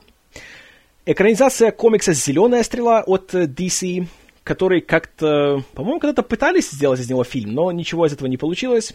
Может, это и к лучшему. И нашли ему дом на канале CW, который стал как-то неожиданно главным пристанищем всяких мистических и комиксовых сериалов на телевидении. И не могу сказать, что я ждал чего-то хорошего от этого сериала, потому что, ну, все-таки, это CW, это канал для девочек-подростков, тут всякие дневники вампира, сверхъестественные, Смолвили и тому подобное. Что здесь получится хорошего? А получилось, к моему удивлению, очень даже много чего. Еще больше это удивление было вызвано тем, что авторы идеи сериала — это Эндрю Крайсберг, Марк Гугенхайм и Грег Берланти. Крайсберг работал одним из продюсеров на «Дневниках вампира», так что неудивительно. А вот Берланти и Гугенхайм работали сценаристами на «Зеленом фонаре». И вот кто бы мог подумать, что от сценаристов «Зеленого фонаря» получится такой хороший сериал? А ведь получился интересная история, которая, с одной стороны, э, более-менее серьезная, но в то же время не слишком серьезная. И не забывает о том, что это история о супергерое, который не имеет сверхспособностей, но просто решает надевать немножко смешной костюм и по ночам бегать по своему родному городу и убивать криминальных лидеров. Именно убивать, вот что интересно. Э, история в целом, конечно, похожа на Бэтмена, и пилотная серия почти под копирку снимает Бэтмен двоеточие начало, но это не означает, что она плохо это делает. И как раз копия получилась очень-очень хорошая. И даже самостоятельная, я бы сказал. История миллиардера Оливера Куина, который пять лет провел на необитаемом острове, там он набрался всяких крутых навыков, а затем его нашли. Когда его нашли, он вернулся к себе домой в город, и он решил, что он теперь выполнит свою важную миссию, которую ему доручил его отец перед смертью, и он очистит город Старлинг-Сити от э, всякого мерзкого криминала и мафии, которые, понимаете ли, ведут его ко дну. И далее он придумал себе персону этого мстителя в плаще, он э, из лука со всякими фешенебельными стрелами то убивает людей, то подслушивает за ними, то совершает всякие очень крутые вещи. И на протяжении 22 серий мы смотрим, как он это делает, шаг за шагом. Получилось, конечно, как и в любом таком сериале с таким количеством серий, есть серии, которые, конечно, довольно скучноваты. Но когда сериал достигает хорошего уровня, то, черт побери, он прекрасен. Конечно, как и в любой истории о супергерое, тут есть условности, которые просто нужно принять. И есть, конечно, диалоги, которые довольно-таки наивные, такие немножко глуповатые, немножко детские, но потому что сериал не претендует на звание какого-то суперглубоко философско-психологического исследования, а просто авторы хотят сделать нормальное, знаете, такое интересное развлечение на 40 минут, на это не обращаешь внимания, и это не особо раздражает. Кроме того, здесь очень приятно то, что актер в главной роли, Стивен Амел, которого я еще нигде не видел, и выглядит, и играет очень хорошо. Также, что приятно, экшн-сцены, даже если не брать э, в учет то, что это телевидение, очень хороши. Классно сняты, по большей части хорошо смонтированы, хотя, конечно, от серии к серии э, варьируются. И самое главное, захватывают. Также очень нравится мне здесь местный саундтрек. Особенно то, как э, прологи каждой серии переходят к заставке с названием сериала. Тут такая коротенькая музыкальная тема есть, но она так грамотно использована, что смотришь и чувствуешь такой детский азарт, которого я уже очень давно не чувствовал, когда смотрел подобные истории. Очень приятно смотрится, и я сериал рекомендую. Дайте ему шанс. Если вы любите истории о супергероях, если вы не хотите, чтобы они все были угрюмыми, мрачными в кавычках и такими, знаете, претенциозными, я думаю, «Стрела» вас не разочарует. Особенно финальные серии сезона. Две последние серии первого сезона «Стрелы» меня просто ошарашили. Я сидел с открытым ртом последние, наверное, минут 20. И я был поражен тем, что они сделали такое они не побоялись, они осмелились пойти на те ходы, на которые они пошли. И пока что я могу смело сказать, что на данный момент, а сегодня у нас 16 июня, почти полгода прошло, пока что последние две серии «Стрелы» — это лучшая супергеройская история, что я видел в этом году. И рискую предположить, что к концу года ситуация вряд ли изменится. Поэтому получился очень хороший первый сезон того, что, если дальше будет так продолжаться, может стать отличным сериалом. Поэтому сериал «Стрела» рекомендую. Э, далее для протокола отмечу, что я посмотрел шестой сезон Californication. Сам виноват. Ну и финальный сериал на сегодня. Также новая драма от канала ABC под названием «Нэшвилл». Э, большая мыльная опера, которая развивается в мире кантри-музыки и происходит, как вы догадались из названия, в городе Нэшвилл, что в штате Теннесси, который является этакой меккой для всей американской кантри-сцены. И рассказывает историю о том, как у нас есть э, уже немножко в годах э, певица Рейна Джеймс, которая является такой королевой кантри, у которой э, есть куча Грэмми, которая записала кучу платиновых альбомов, и ее играет моя любимая Кони Бриттон. Но вот сейчас как-то уже ее звезда начинает затухать, популярность спадает, потому что появилась новая э, восходящая звезда по имени Джульет Барнс, которую играет Хейден Панетьер. И, конечно, эта малолетка такая немножко у себя на уме. Не то чтобы супер одаренная голосом, но она пишет такие незамысловатые, легенькие, посовенькие песни, которые завоевывают большую аудиторию. И главная линия сюжета сериала — это именно их э, конфликт и попытки со стороны начальства звукозаписывающих студий как-то их примирить, чтобы получить максимальную прибыль с обеих. И это очень интересно. А сам сериал, скажу так, вызвал э, почти неоднозначное чувство. С одной стороны, что есть хорошо, так это вот э, вся эта атмосфера кантри и самого Нэшвилла, где снимается сериал на натуре. И тот факт, что его автор идеи — это женщина по имени Келли Кури, которая в свое время получила Оскар за написание сценария к Тельме и Луизе. И она сюда привлекла для руководства всей музыкальной частью своего мужа, Тибоуна Бернета. Также лауреата Оскара за саундтрек, э, за лучшую песню к «Безумному сердцу». И человека, который, в принципе, среди кинематографистов э, является одним из самых уважаемых людей в плане подбора музыки. Среди прочего, он э, подбирал саундтрек к фильму братьев Коуэнов «О, где же ты, брат?». Поэтому он кантри и, в принципе, всю южную музыку знает лучше, чем кто-либо. И это видно, потому что музыка в сериале шикарная. Я никогда не был большим поклонником кантри, но, черт побери, музыкальные номера здесь, они невероятно хороши. И песни классные настолько, что даже хочется найти себе саундтрек к сериалу. Это сделано прекрасно. Что сделано не очень прекрасно, так это те части сюжета, которые не касаются музыки и шоу-бизнеса. Потому что тут авторы, я не знаю, то ли авторы, то ли начальство канала подумали, что нам мало будет следить за всей этой кантри-сценой, и поэтому нужно вставить кучу мыльно-оперных сюжетов. Например, того, что у Рейны есть муж, который играет Эрик Клоуз, который имеет политические амбиции. И он пытается участвовать в гонке за право стать мэром города Нэшвилла. Поэтому он прибегает ко всяким разным хитрым махинациям, включая использование его жены для э, пиара.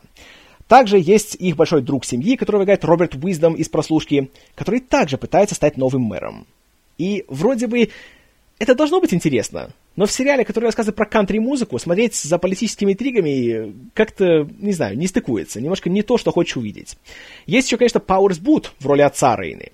Он хорош потому что он Пауэрс Бут. Пауэрс Бут хорош всегда и везде. Даже в позорном шестом сезоне 24, где он играл вице-президента, он был великолепен. И, увы, особенно в середине сезона, конечно, есть много серий, где всякие мыльно-оперные сюжеты затмевают музыкальные сюжеты, и становится немножко так э, неоднозначно смотреть. И ждешь только, когда они уже кто-нибудь запоет наконец. Давайте, ну уже сыграйте что-нибудь. Они, конечно, играют, они поют, тогда классно.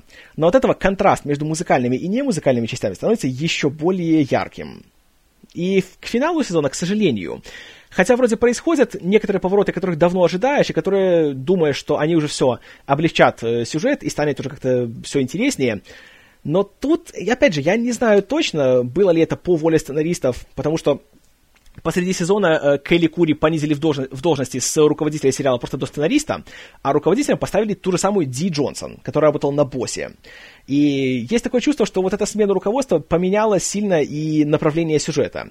И финальная серия, ну, чистая Санта-Барбара. Даже последняя сцена такая, что думаешь, о боже, неужели они сделали это? Ну, спойлерну. А, в, кон- в финале два главных героя, не буду говорить кто, попадают в автокатастрофу, и нам дают понять, что, скорее всего, один из них не выживет. И думаешь, о, нет, один из них не выживет, как это ужасно. И я боюсь, что выживут оба, потому что они очень важные для сюжета герои, но рано или поздно у одного из них будет амнезия. Если будет амнезия, то все, это будет провалом, это будет большим позором, мне будет очень грустно. Но я надеюсь на лучшее. В целом, Нэшвилл, я скажу так. Если вы любите мыльные оперы, если вы любите истории о том, э, кто с кем спал, у кого от кого дети, и э, когда же уже эти два человека, которые явно должны быть вместе, будут вместе, и когда же она бросит своего мерзкого мужа и э, будет вместе со своим э, замечательным гитаристом, то вам понравится. Как понравилось мне. Несмотря на все минусы сериала, я все равно смотрю его с удовольствием, и я жду второго сезона. Если же вы не любите такие истории, то есть куча других вариантов. И в целом, оглядываясь на сегодняшний список э, того, о чем я вам рассказал, только одна мысль приходит в голову. Кто бы мог подумать, что так все получится? О том, что «Сыновья анархии» сделают меня фанатом, что «Чужой среди своих» меня разочарует, что новый сериал от Эрика Крипки и Джей Джей Абрамса окажется такой пустышкой, что Аарон Соркин так подведет, и в то же время, что сценаристы «Зеленого фонаря» выдадут такой классный сериал. Кто бы мог подумать? Уж точно, что не я. Но в том-то и вся прелесть. Никогда не знаешь, чего ожидать. От этого никогда не становится скучно. И я искренне надеюсь, что хоть что-то из моих рекомендаций вам понравится. Но до следующего раза. Спасибо за внимание. С вами был Киномен. И... Эй, куда ты? Ты же забыл чемодан!